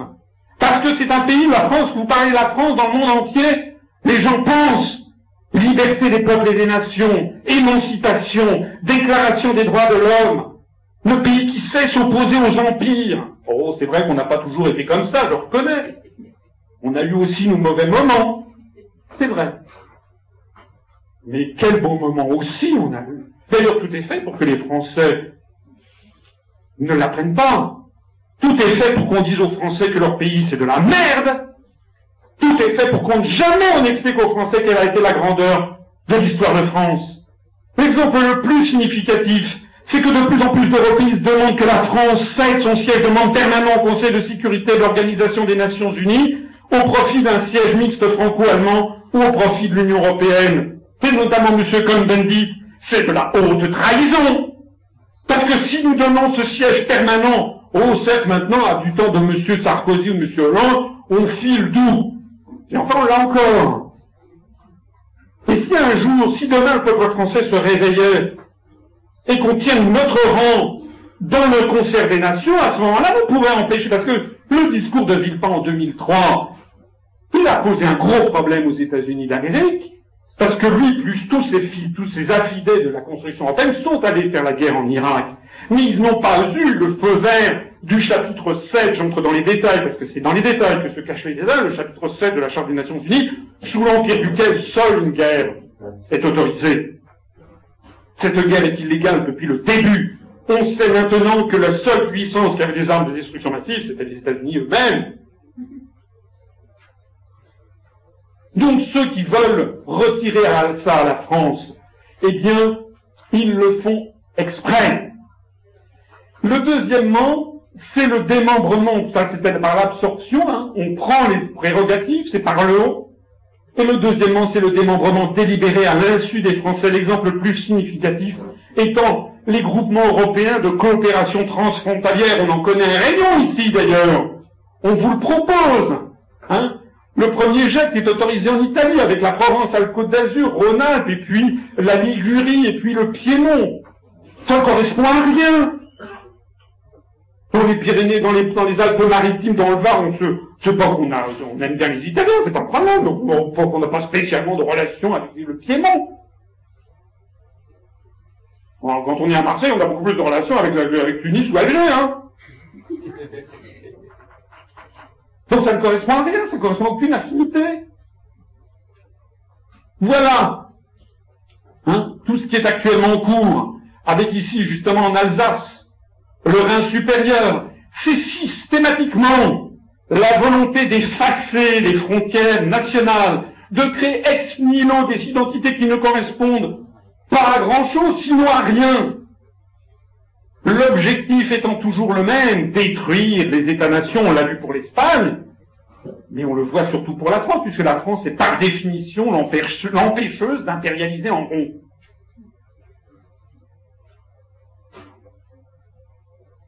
À qui cette absorption par le haut et ce démembrement de la France par le bas profite-t-il À votre avis, aux îles Samoa? Au Chili À la Mongolie extérieure. Qui servent au fond tous les Français qui se moquent de la grandeur de la France? Tous ceux qui vous disent la grandeur de la France, elle est bien bonne, quelle idée de réac. Non mais rendez compte. Il ose nous parler de la grandeur de la France. Quel jacobin, quoi? Il refuse ce progrès qui consiste à promouvoir le, berrichon et la langue basque et donner des pouvoirs à des nouvelles entités territoriales. Quel jacobin En fait, il est d'extrême droite. Alors à ce moment-là, on va donner la parole à Mme Le Pen, qui va dire, oui, oui, d'abord le Front National, vous avez vu, enfin, ici, à quel point justement nous avons affaire à un parti je suis désolé de le dire, mais qui n'a aucune ligne directrice, puisqu'il a commencé par dire oui. Les cinq élus régionaux du Front National ici ont dit oui. Parce qu'ils étaient fondés sur une lecture ethnique. Alors après, évidemment, Front National du Paris, là, ils sont dit non, non, non, non, euh, en plus ils sont tétanisés par la montée du PR. Bon, euh, L'autre jour, au Forum démocratique à Paris, il y avait monsieur Philippot, le vice-président du BSN, qui était caché derrière un pilier en train de prendre des notes sur ce que je disais au vu aussi de tout le monde. Il y a ici des témoins. Je ferme la parenthèse. Mais qu'est-ce qu'ils disent tous ces gens? Quelle idée de réac hein? En février 2003, sur la débat sur la guerre au Conseil de sécurité, j'en parlais tout à l'heure, vous avez monsieur le, secrétaire d'État américain, Colin Powell, qui agite une fiasque, ça c'était censé être le bacille du charbon. Mais punaise, si ça, ça avait été du bacille du charbon, il y aurait eu 20, 10, 5 millions de morts dans un rayon de 20 km. C'est ça la vérité. Il a osé dire, ce monsieur, on dirait presque Cahuzac en train d'expliquer qu'il faut lutter contre la fraude fiscale.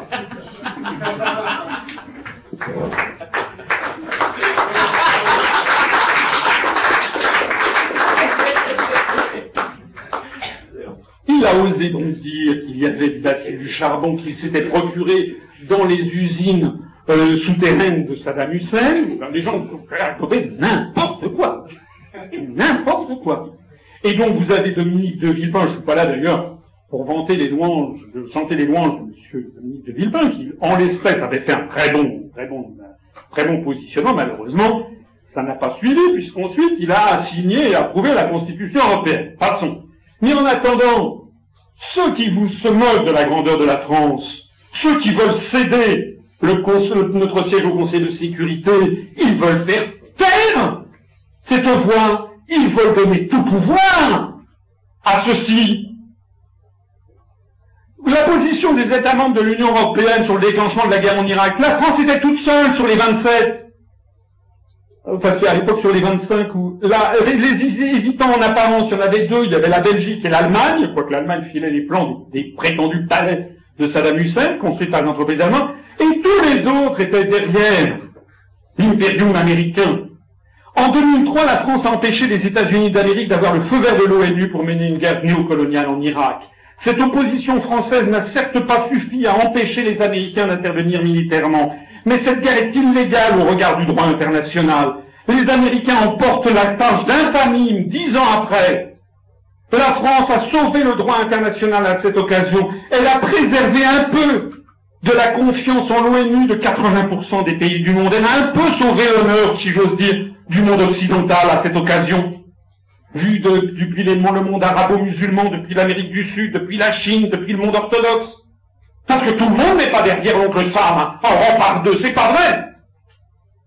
80% des pays du monde, 85, 90% des opinions publiques étaient derrière la position française à cette époque.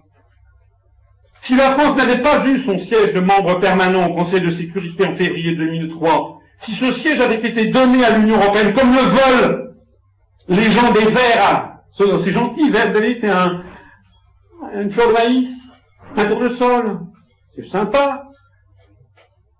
Les États-Unis d'Amérique auraient obtenu le feu vert du Conseil de sécurité pour aller faire la guerre en Irak. Donc ceux qui se moquent de la grandeur de la France, ceux qui se moquent des Jacobins et de la grandeur de France, ne se moquent jamais, mais jamais du nationalisme guerrier des États-Unis d'Amérique. Jamais. Ceux qui se moquent quand je parle de la mission universelle de la France, c'était le même qui était utilisé par nos ancêtres du Conseil national de la résistance. La mission universelle de la France. Ceux qui se moquent de ça ne crachent pas seulement au visage des milliers de résistants français qui sont morts dans les années 40 pour ces idéaux, de façon consciente ou inconsciente, ils agissent en fait pour donner tout pouvoir à l'empire euro-atlantiste dirigé par, depuis Washington pour dominer l'univers. Voilà la réalité de la situation. C'est de ça qu'il s'agit. Est-ce que les Alsaciens vont être les premiers à démantibuler la République française qui permet d'empêcher Washington de dominer l'univers? L'imposition en force d'un grand marché transatlantique est en cours en ce moment même, à l'insu des peuples. Vous le savez peut-être, je ne sais pas si vous le savez, vous le savez peut-être si vous m'écoutez, en tout cas si vous avez déjà suivi mes conférences, que la position des États-Unis constante depuis maintenant deux siècles, c'est lorsqu'on n'arrive pas à mettre la main sur un pays militairement, on met la main sur un pays par des accords de libre-échange. C'était Andrew Jackson, général américain, avant de devenir septième président des États-Unis à partir de 1829, qui mobilise les troupes pour aller faire la guerre contre les troupes euh, euh, du Canada anglais, resté fidèle à la couronne britannique au début du 19e siècle, et qui dit nous allons nous prévaloir de notre droit au libre-échange et ouvrir le marché aux produits de notre sol afin d'égaler les exploits de Rome. À l'époque, il y a 6 millions d'habitants aux États-Unis. Il se fait portraiturer ici en buste en empereur romain en toge, avec 6 millions d'habitants. On sait, je rappelle ici des passages rapides, mais je vais aller rapidement, excusez-moi. Euh, on sait que dès 1854, lisez ce livre extraordinaire qui s'appelle Hors des griffes de l'aigle, qui a été fait par un chercheur canadien sur les relations américano-canadiennes. On sait que depuis au moins 1854, le but des Américains est toujours le même. Imposer le libre-échange pour mettre la main sur des pays et imposer le silence et aucun débat. Voilà Monsieur Isaac Andrews, agent secret des États-Unis d'Amérique, qui fait rapport au département d'État le 13 mai 1854. C'est une des innombrables citations de cet ouvrage qui fourmille de références cherchées à la meilleure, à meilleure, aux meilleures sources dans le but d'aider les mouvements partisans de l'annexion et du libre-échange au Canada. Annexion et libre-échange au Canada, c'est-à-dire aux États-Unis d'Amérique. J'ai versé 5000 dollars à un rédacteur de journal ça veut dire que je suis allé corrompre un journaliste. J'ai versé 5000 dollars à un procureur général, j'ai corrompu la justice. J'ai versé 5000 dollars à un inspecteur général, j'ai corrompu la haute administration. Et j'ai versé 15 000 dollars à un député de l'Assemblée du Nouveau-Brunswick, une des, une des provinces fédérales du Canada. Un député de l'Assemblée du Nouveau-Brunswick. J'ai corrompu le niveau politique. J'ai pris par conséquent les mesures qui exigeaient la situation au Nouveau-Brunswick afin de modérer l'opposition et de tranquilliser l'opinion publique.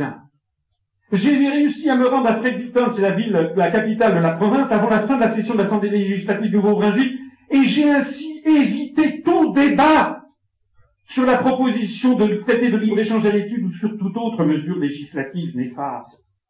C'est toujours, toujours, et de plus en plus, cette stratégie qui est à l'œuvre tous les grands débats les plus essentiels pour notre avenir collectif sont interdits d'antenne. D'ailleurs, il n'y a qu'ici que l'on parle du référendum en Alsace. Dans la France de l'intérieur, comme disent les Alsaciens que je connais bien, personne n'en parle. C'est le silence radio. Alors que c'est de notre avenir collectif à nous, ensemble des citoyens de la République française, que cette affaire fait, à laquelle cette affaire fait référence. Et M. Andrews disait, j'ai dépensé plus de 100 000 dollars pour convaincre d'éminentes personnalités d'appuyer l'annexion du Canada par les États-Unis, ou sinon le libre-échange avec les États-Unis. Mais cette somme n'est rien en comparaison des privilèges qui vont être obtenus de façon permanente et du pouvoir et de l'influence que cela donnera à jamais à notre confédération. Alors c'est ce qui est actuellement en œuvre. Pendant qu'on est en train de morceler les États qui pourrait résister à l'Empire, parce qu'il faut donner plein de vie à la Catalogne et au Piémont. En même temps, le représentant, le représentant américain au commerce Ron Kirk, le commissaire européen au, commerce Karel de Gouche, qui est un, un Belge, sont en train de préparer dans le dos des peuples le grand marché transatlantique qui nous soumettra définitivement aux décisions de Washington. Ça n'est pas un fantasme de ma part. La résolution a été prise au Parlement européen le 23 octobre 2012 sur les relations commerciales et économiques avec les États-Unis. Et d'ailleurs a été signée, votée, bien entendu par l'UMP, le modem, mais les socialistes. Les socialistes. Ce pourquoi M. Mélenchon a fait voter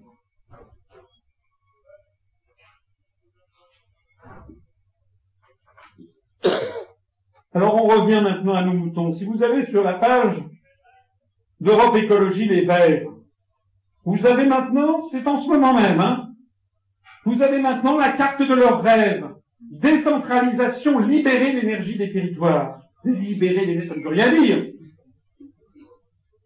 Jamais vous ne verrez Madame Eva Joly, je ne comprends pas grand-chose, mais jamais vous ne verrez Madame euh, euh, Cécile Duflot, ou Monsieur Cohn-Bendit, ou Monsieur Joseph Beauvais, dit José Beauvais, qui, comme vous le savez, n'est absolument pas un, paysan. Ses parents sont des chercheurs. Il a passé sa jeunesse aux États-Unis, en Californie, Joseph, Joseph Beauvais. Le coup de la, la, moustache à, à, à, la c'est un personnage de composition. Hein. D'ailleurs, il a un blog qui s'appelle Un paysan pour l'Europe. Son grand combat, c'est l'Europe. C'est un peu bizarre, hein, pour un paysan. En tout cas, il est maintenant vice-président de la commission agriculture au Parlement européen. On ne s'est jamais ramassé autant d'OGM, bien entendu, mais lui, ça va pour lui. Il se ramasse à peu près 15 000 euros par mois minimum pour avoir la voiture, le chauffeur, etc. Bien. Alors, si vous allez sur Europe Écologie des Verts, vous avez donc ce qu'il faut pour, redresser la France. Jamais ne vous diront un mot sur l'article 62, celui qui organise les délocalisations, Jamais sur l'article 32, celui qui organise les rapatriements des produits faits en Chine ou dans les sweatshops en, au Bangladesh. Jamais ils ne vous diront un mot sur l'article 42 du TUE, qui nous subordonne à l'OTAN. Ils ne vous diront jamais un mot sur l'article 121 du TFUE, qui nous subordonne à grandes orientations politiques et économiques fixées par la Commission. Jamais ils vous diront un mot sur l'article 123, sur l'article 125, sur ces articles qui subordonnent, qui interdisent à la Banque Centrale Européenne de monétariser les déficits publics, sur celui qui interdit le renflouement des autres États, qui est absolument piétiné. Jamais ils vous en parleront. Non. Voilà, pour les Verts, ce qu'il faut, c'est avoir cette carte de France-là. Et vous l'avez. Et bien la voilà, la collectivité territoriale alsacienne. Elle est déjà comme la collectivité territoriale unique de la Corse, comme ici, la Catalogne. Ils veulent que le département des Pyrénées-Atlantiques, des Pyrénées-Orientales, d'ailleurs, n'a plus de numéro, s'appelle Catalogne dans le projet des Verts. C'est exactement des agents de l'étranger. Ça c'est exact, c'est exactement ça. D'ailleurs, ici, vous voyez que le, le département des Pyrénées-Atlantiques est coupé en deux, avec un nouveau département Béarn et un autre qui est Pays Basque qu'il s'agit de démanteler. Vous voyez ici que la Loire-Atlantique et là, la région Pays de la Loire est démantelée pour avoir la Bretagne prête à l'indépendance. C'est de ça qu'il s'agit. Pour arrêter d'être, de tourner autour du pot. Ce sont les héritiers directs de Morvan Marshall de 1923. Directs. D'ailleurs, on ne se croit pas si bien dire, puisque l'UBB et les écolos proposent une collectivité territoriale unique en Bretagne. Ça date du 22 mars dernier, il quelques jours. Et oui, parce que du vote qui va avoir lieu en Alsace, ensuite, ça va faire jurisprudence. Alors quand on vous présente ici, oh on va économiser 3 millions d'euros, 6 millions d'euros, sur des budgets qui en font des milliards, on va économiser 6 millions d'euros, vous vous rendez compte? D'ailleurs, le passage, le président du Conseil général du Haut-Rhin, non pas du tout. Euh, vous pouvez être sûr, d'ailleurs, au passage, que ça sera augmenté. Parce que vous pensez bien que tous ces gens voudront garder leur prébendes et peut-être se prendre des titres plus ronflants. Et oui, président de la collectivité, il faudra qu'il y ait une usine à gaz. Enfin, je vous connaissez l'histoire. vous voyez que la Savoie également, il n'y a plus de département, c'est une collectivité territoriale unique. Donc c'est bien le démantèlement de la, République française dont il s'agit. Et encore une fois, hein, si vous avez un doute, vous allez sur le site d'écologie des Verts, vous regardez le décentralisation en ce moment. Hein. Alors je rappelle à ce propos notre constitution. La France est une république indivisible, laïque, démocratique et sociale, une république indivisible et unique. Vous rappelez, je vous ai dit tout à l'heure que c'était au nom de cet article premier de la Constitution de la République que le Conseil constitutionnel avait retoqué la ratification de la charte des langues régionales et minoritaires. Or, tout ceci est remis en cause par les euro-régions Méditerranée, Méditerranée, Méditerranée, l'euro-région Alpes-Méditerranée que je vous montrais tout à l'heure, l'euro-région Aquitaine-Euskadi, cette espèce de tache de léopard qui envahit la France où maintenant nous avons des, des, des villes. On a l'impression de revenir au Moyen Âge avec les féodalités, hein, avec le prince de Conti ou bien, je ne sais pas, le duc de Bourbon où le duc de Bourgogne, chacun se créant, profitant de la faiblesse de l'État central. C'est une des grandes traditions nationales. Lorsqu'il y a la faiblesse de l'État central, et eh bien d'un seul coup, il y a les féodaux qui reprennent pied, mais pas du tout pour la liberté du peuple. Hein. Pas du tout pour la liberté du peuple, ça je vous rassure. Vous avez ici la communauté urbaine de Lyon, la communauté d'agglomération de Saint-Étienne, la communauté d'agglomération du Pays Viennois, la communauté d'agglomération Porte de l'Isère, et puis tout le reste, on fait, on essaie de fusionner les, les, les municipalités. Pourquoi d'ailleurs? Parce que l'objectif, c'est que les régions de France, que la France disparaisse, que les régions aient la taille des États américains, et que les, les municipalités disparaissent et fusionnent pour avoir la taille des comtés américains pour avoir la même granulométrie, si j'ose dire, que les autorités, que les différentes institutions, l'emboîtage des institutions administratives états-uniennes. C'est de ça qu'il s'agit.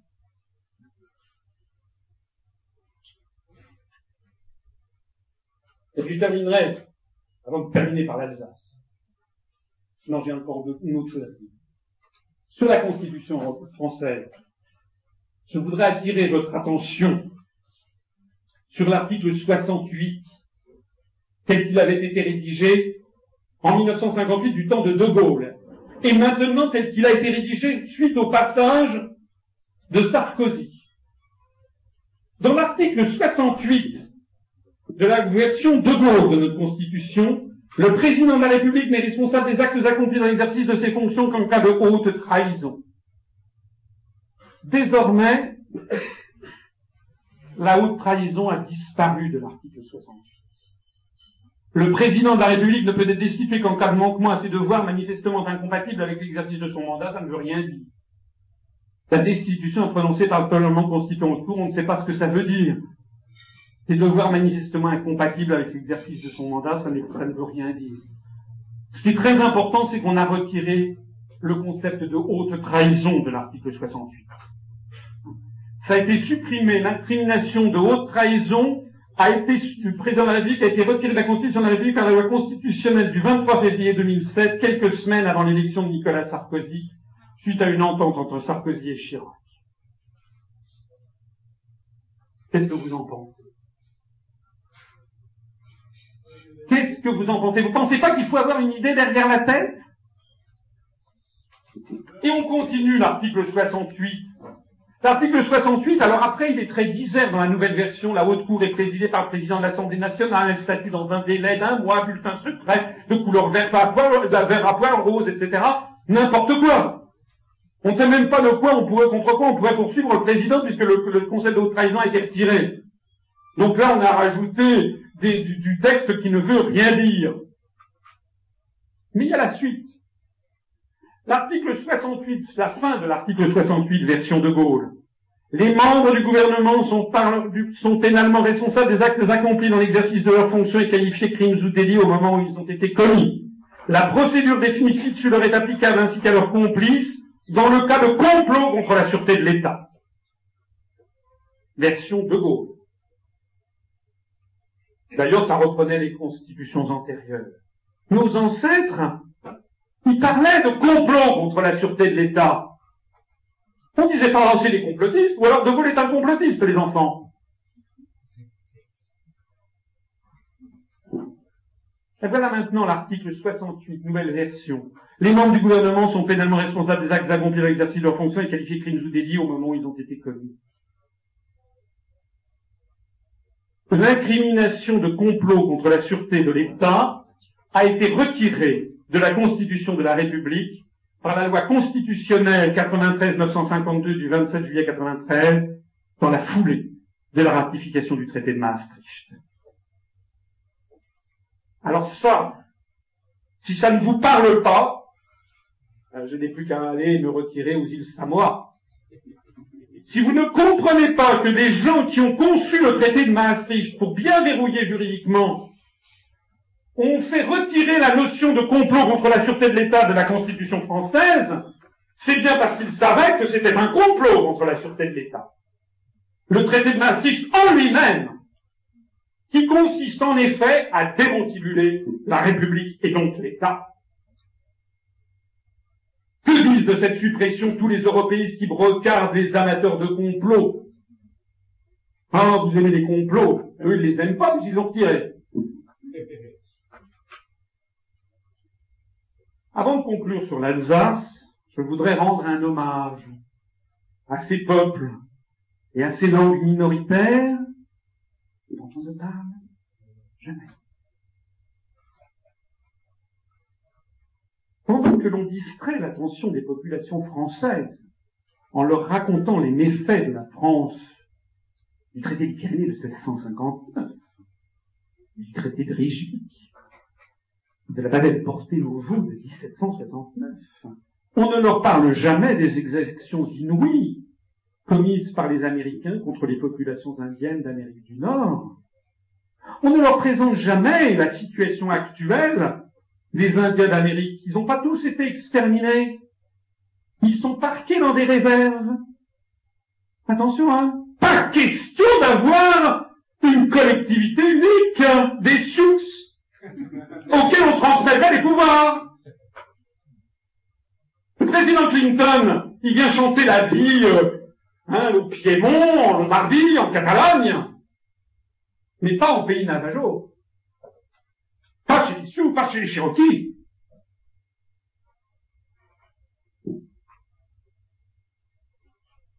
Ça, c'est la liste des principales populations indiennes d'Amérique aux États-Unis d'Amérique. C'est les principales, on a des dizaines d'autres. 2 400 000 personnes quand même.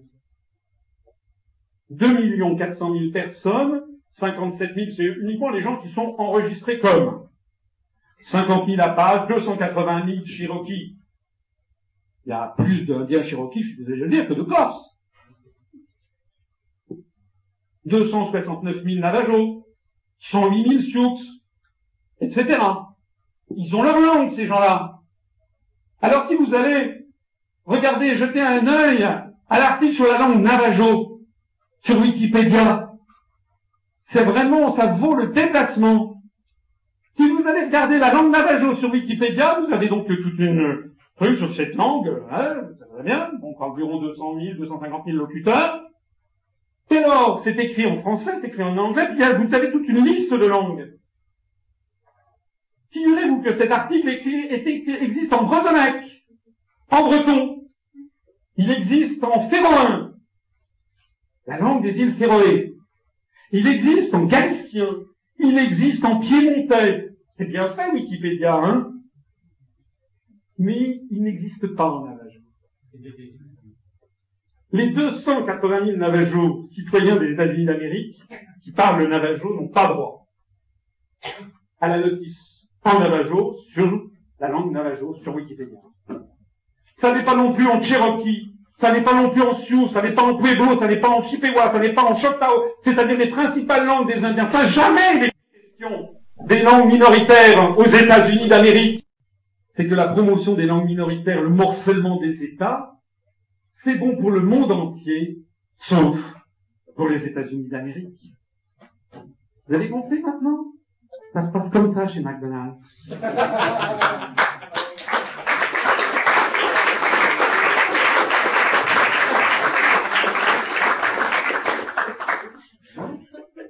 Alors, conclusion, la conclusion, les Alsaciens doivent dire non. Il faut qu'ils disent non. c'est très important qu'ils disent non. Parce qu'ils sont euh, le laboratoire de ce qui va se passer après, de ce qu'après on va nous proposer au Pays Basque, en Catalogne à Nord, en Pays Brezonec, en Savoie. C'est de ça qu'il s'agit. N'en doutez pas un instant, je vous ai montré les preuves. Hein. C'est déjà fait pour le pays la Bretagne. Ce dont il s'agit, c'est d'aboutir à ça. C'est d'aboutir au morcellement, au divide and conquer, comme les Américains l'ont fait à la chute de l'Union soviétique, avec la Yougoslavie, avec euh, le Sud-Soudan. Ils essaient de le faire comme ils l'ont fait en Libye, en Syrie, en Irak, en Afghanistan, comme ils essaient de le faire en Chine, ils essaient aussi de le faire en Europe.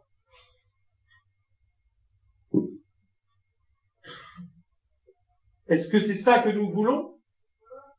Est-ce que c'est vraiment ça que nous voulons? Est-ce que nos compatriotes alsaciens est-ce qu'ils ne comprennent pas qu'ils doivent voter non sur la transformation de collectivité territoriale unique Parce que s'ils votaient oui, ils feraient sans s'en rendre compte, parce qu'ils sont victimes d'une escroquerie morale, politique, intellectuelle, parce qu'il n'y a aucun débat.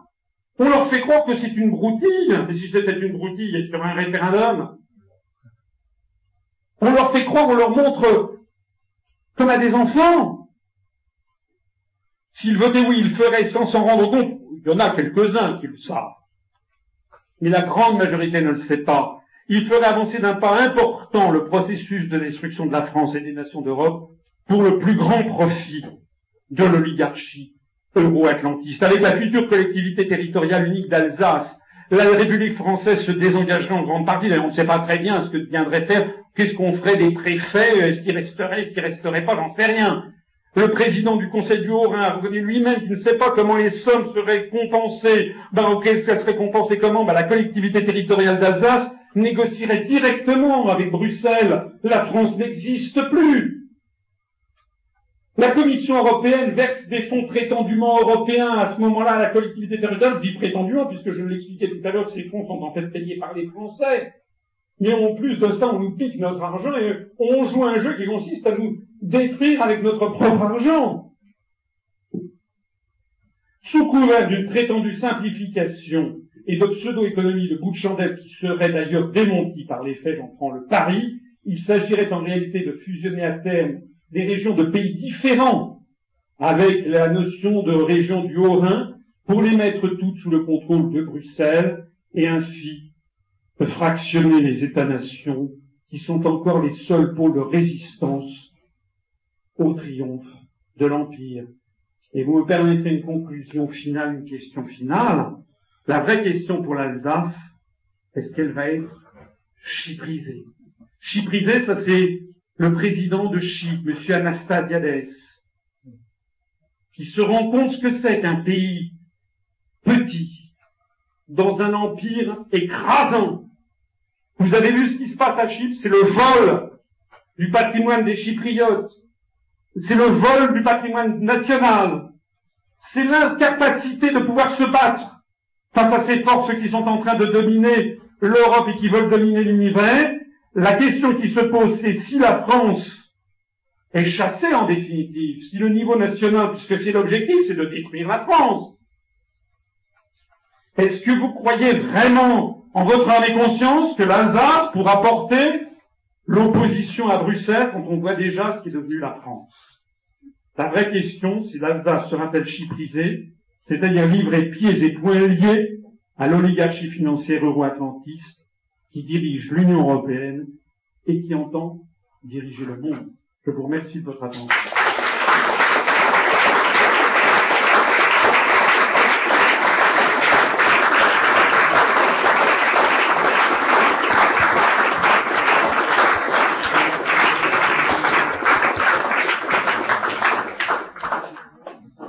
Merci. Euh, avant de passer aux questions, je me permettrai simplement de euh, vous présenter euh, un, slogan. Il y a pire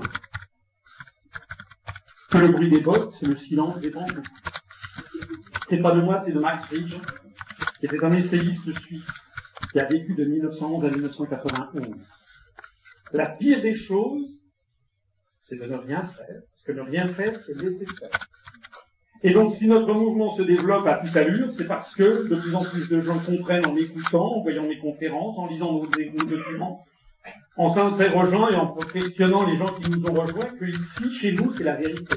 D'abord, c'est le cœur qui parle. Il n'y a pas de faux fuyant, il n'y a pas d'ambiguïté, il n'y a pas un jour on sort de l'euro, le lendemain on y reste, le surlendemain on ne sait pas ce qu'on fait. Hein, les trucs à la Le Pen, il n'y a pas les trucs à la Mélenchon style euh, sortir de l'euro, c'est être maréchaliste. Hein, comme, a, osé dire M. Mélenchon, nous on dit les choses telles qu'elles sont. Si vous voulez, si vous avez compris ça, alors il faut sortir de la destruction européenne, c'est pas une construction, c'est une destruction. Il faut sortir de la destruction européenne et ça commence par adhérer à l'UPR, vous permettrait de faire ce tout petit élément promotionnel et de dire que de plus en plus de gens donc euh, l'ont compris. Voici le nombre d'adhérents à notre mouvement depuis que je l'ai créé. C'est la date, c'est au 31 décembre de chaque année. Au 31, quand je l'ai créé le 25 mars, il y a eu à peu près 25 adhésions. À la fin, au 31 décembre 2007, nous étions 47. Au 31 décembre 2008, nous étions 88. Au 31 décembre 2009, nous étions 158. Au 31 décembre 2010, nous étions 343. Au 31 décembre 2011, 707.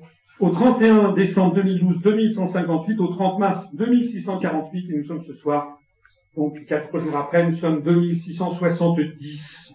Voilà. Si ça, c'est un phénomène qui n'a pas de précédent, je suis désolé de le, enfin, c'est pas désolé, je suis ravi de le dire, désolé pour nos adversaires. Je suis désolé de le leur apprendre, un, ça n'a pas de précédent dans l'histoire récente de la France pour un mouvement qui est interdit de tout, sauf d'aller voir nos concitoyens sur le terrain.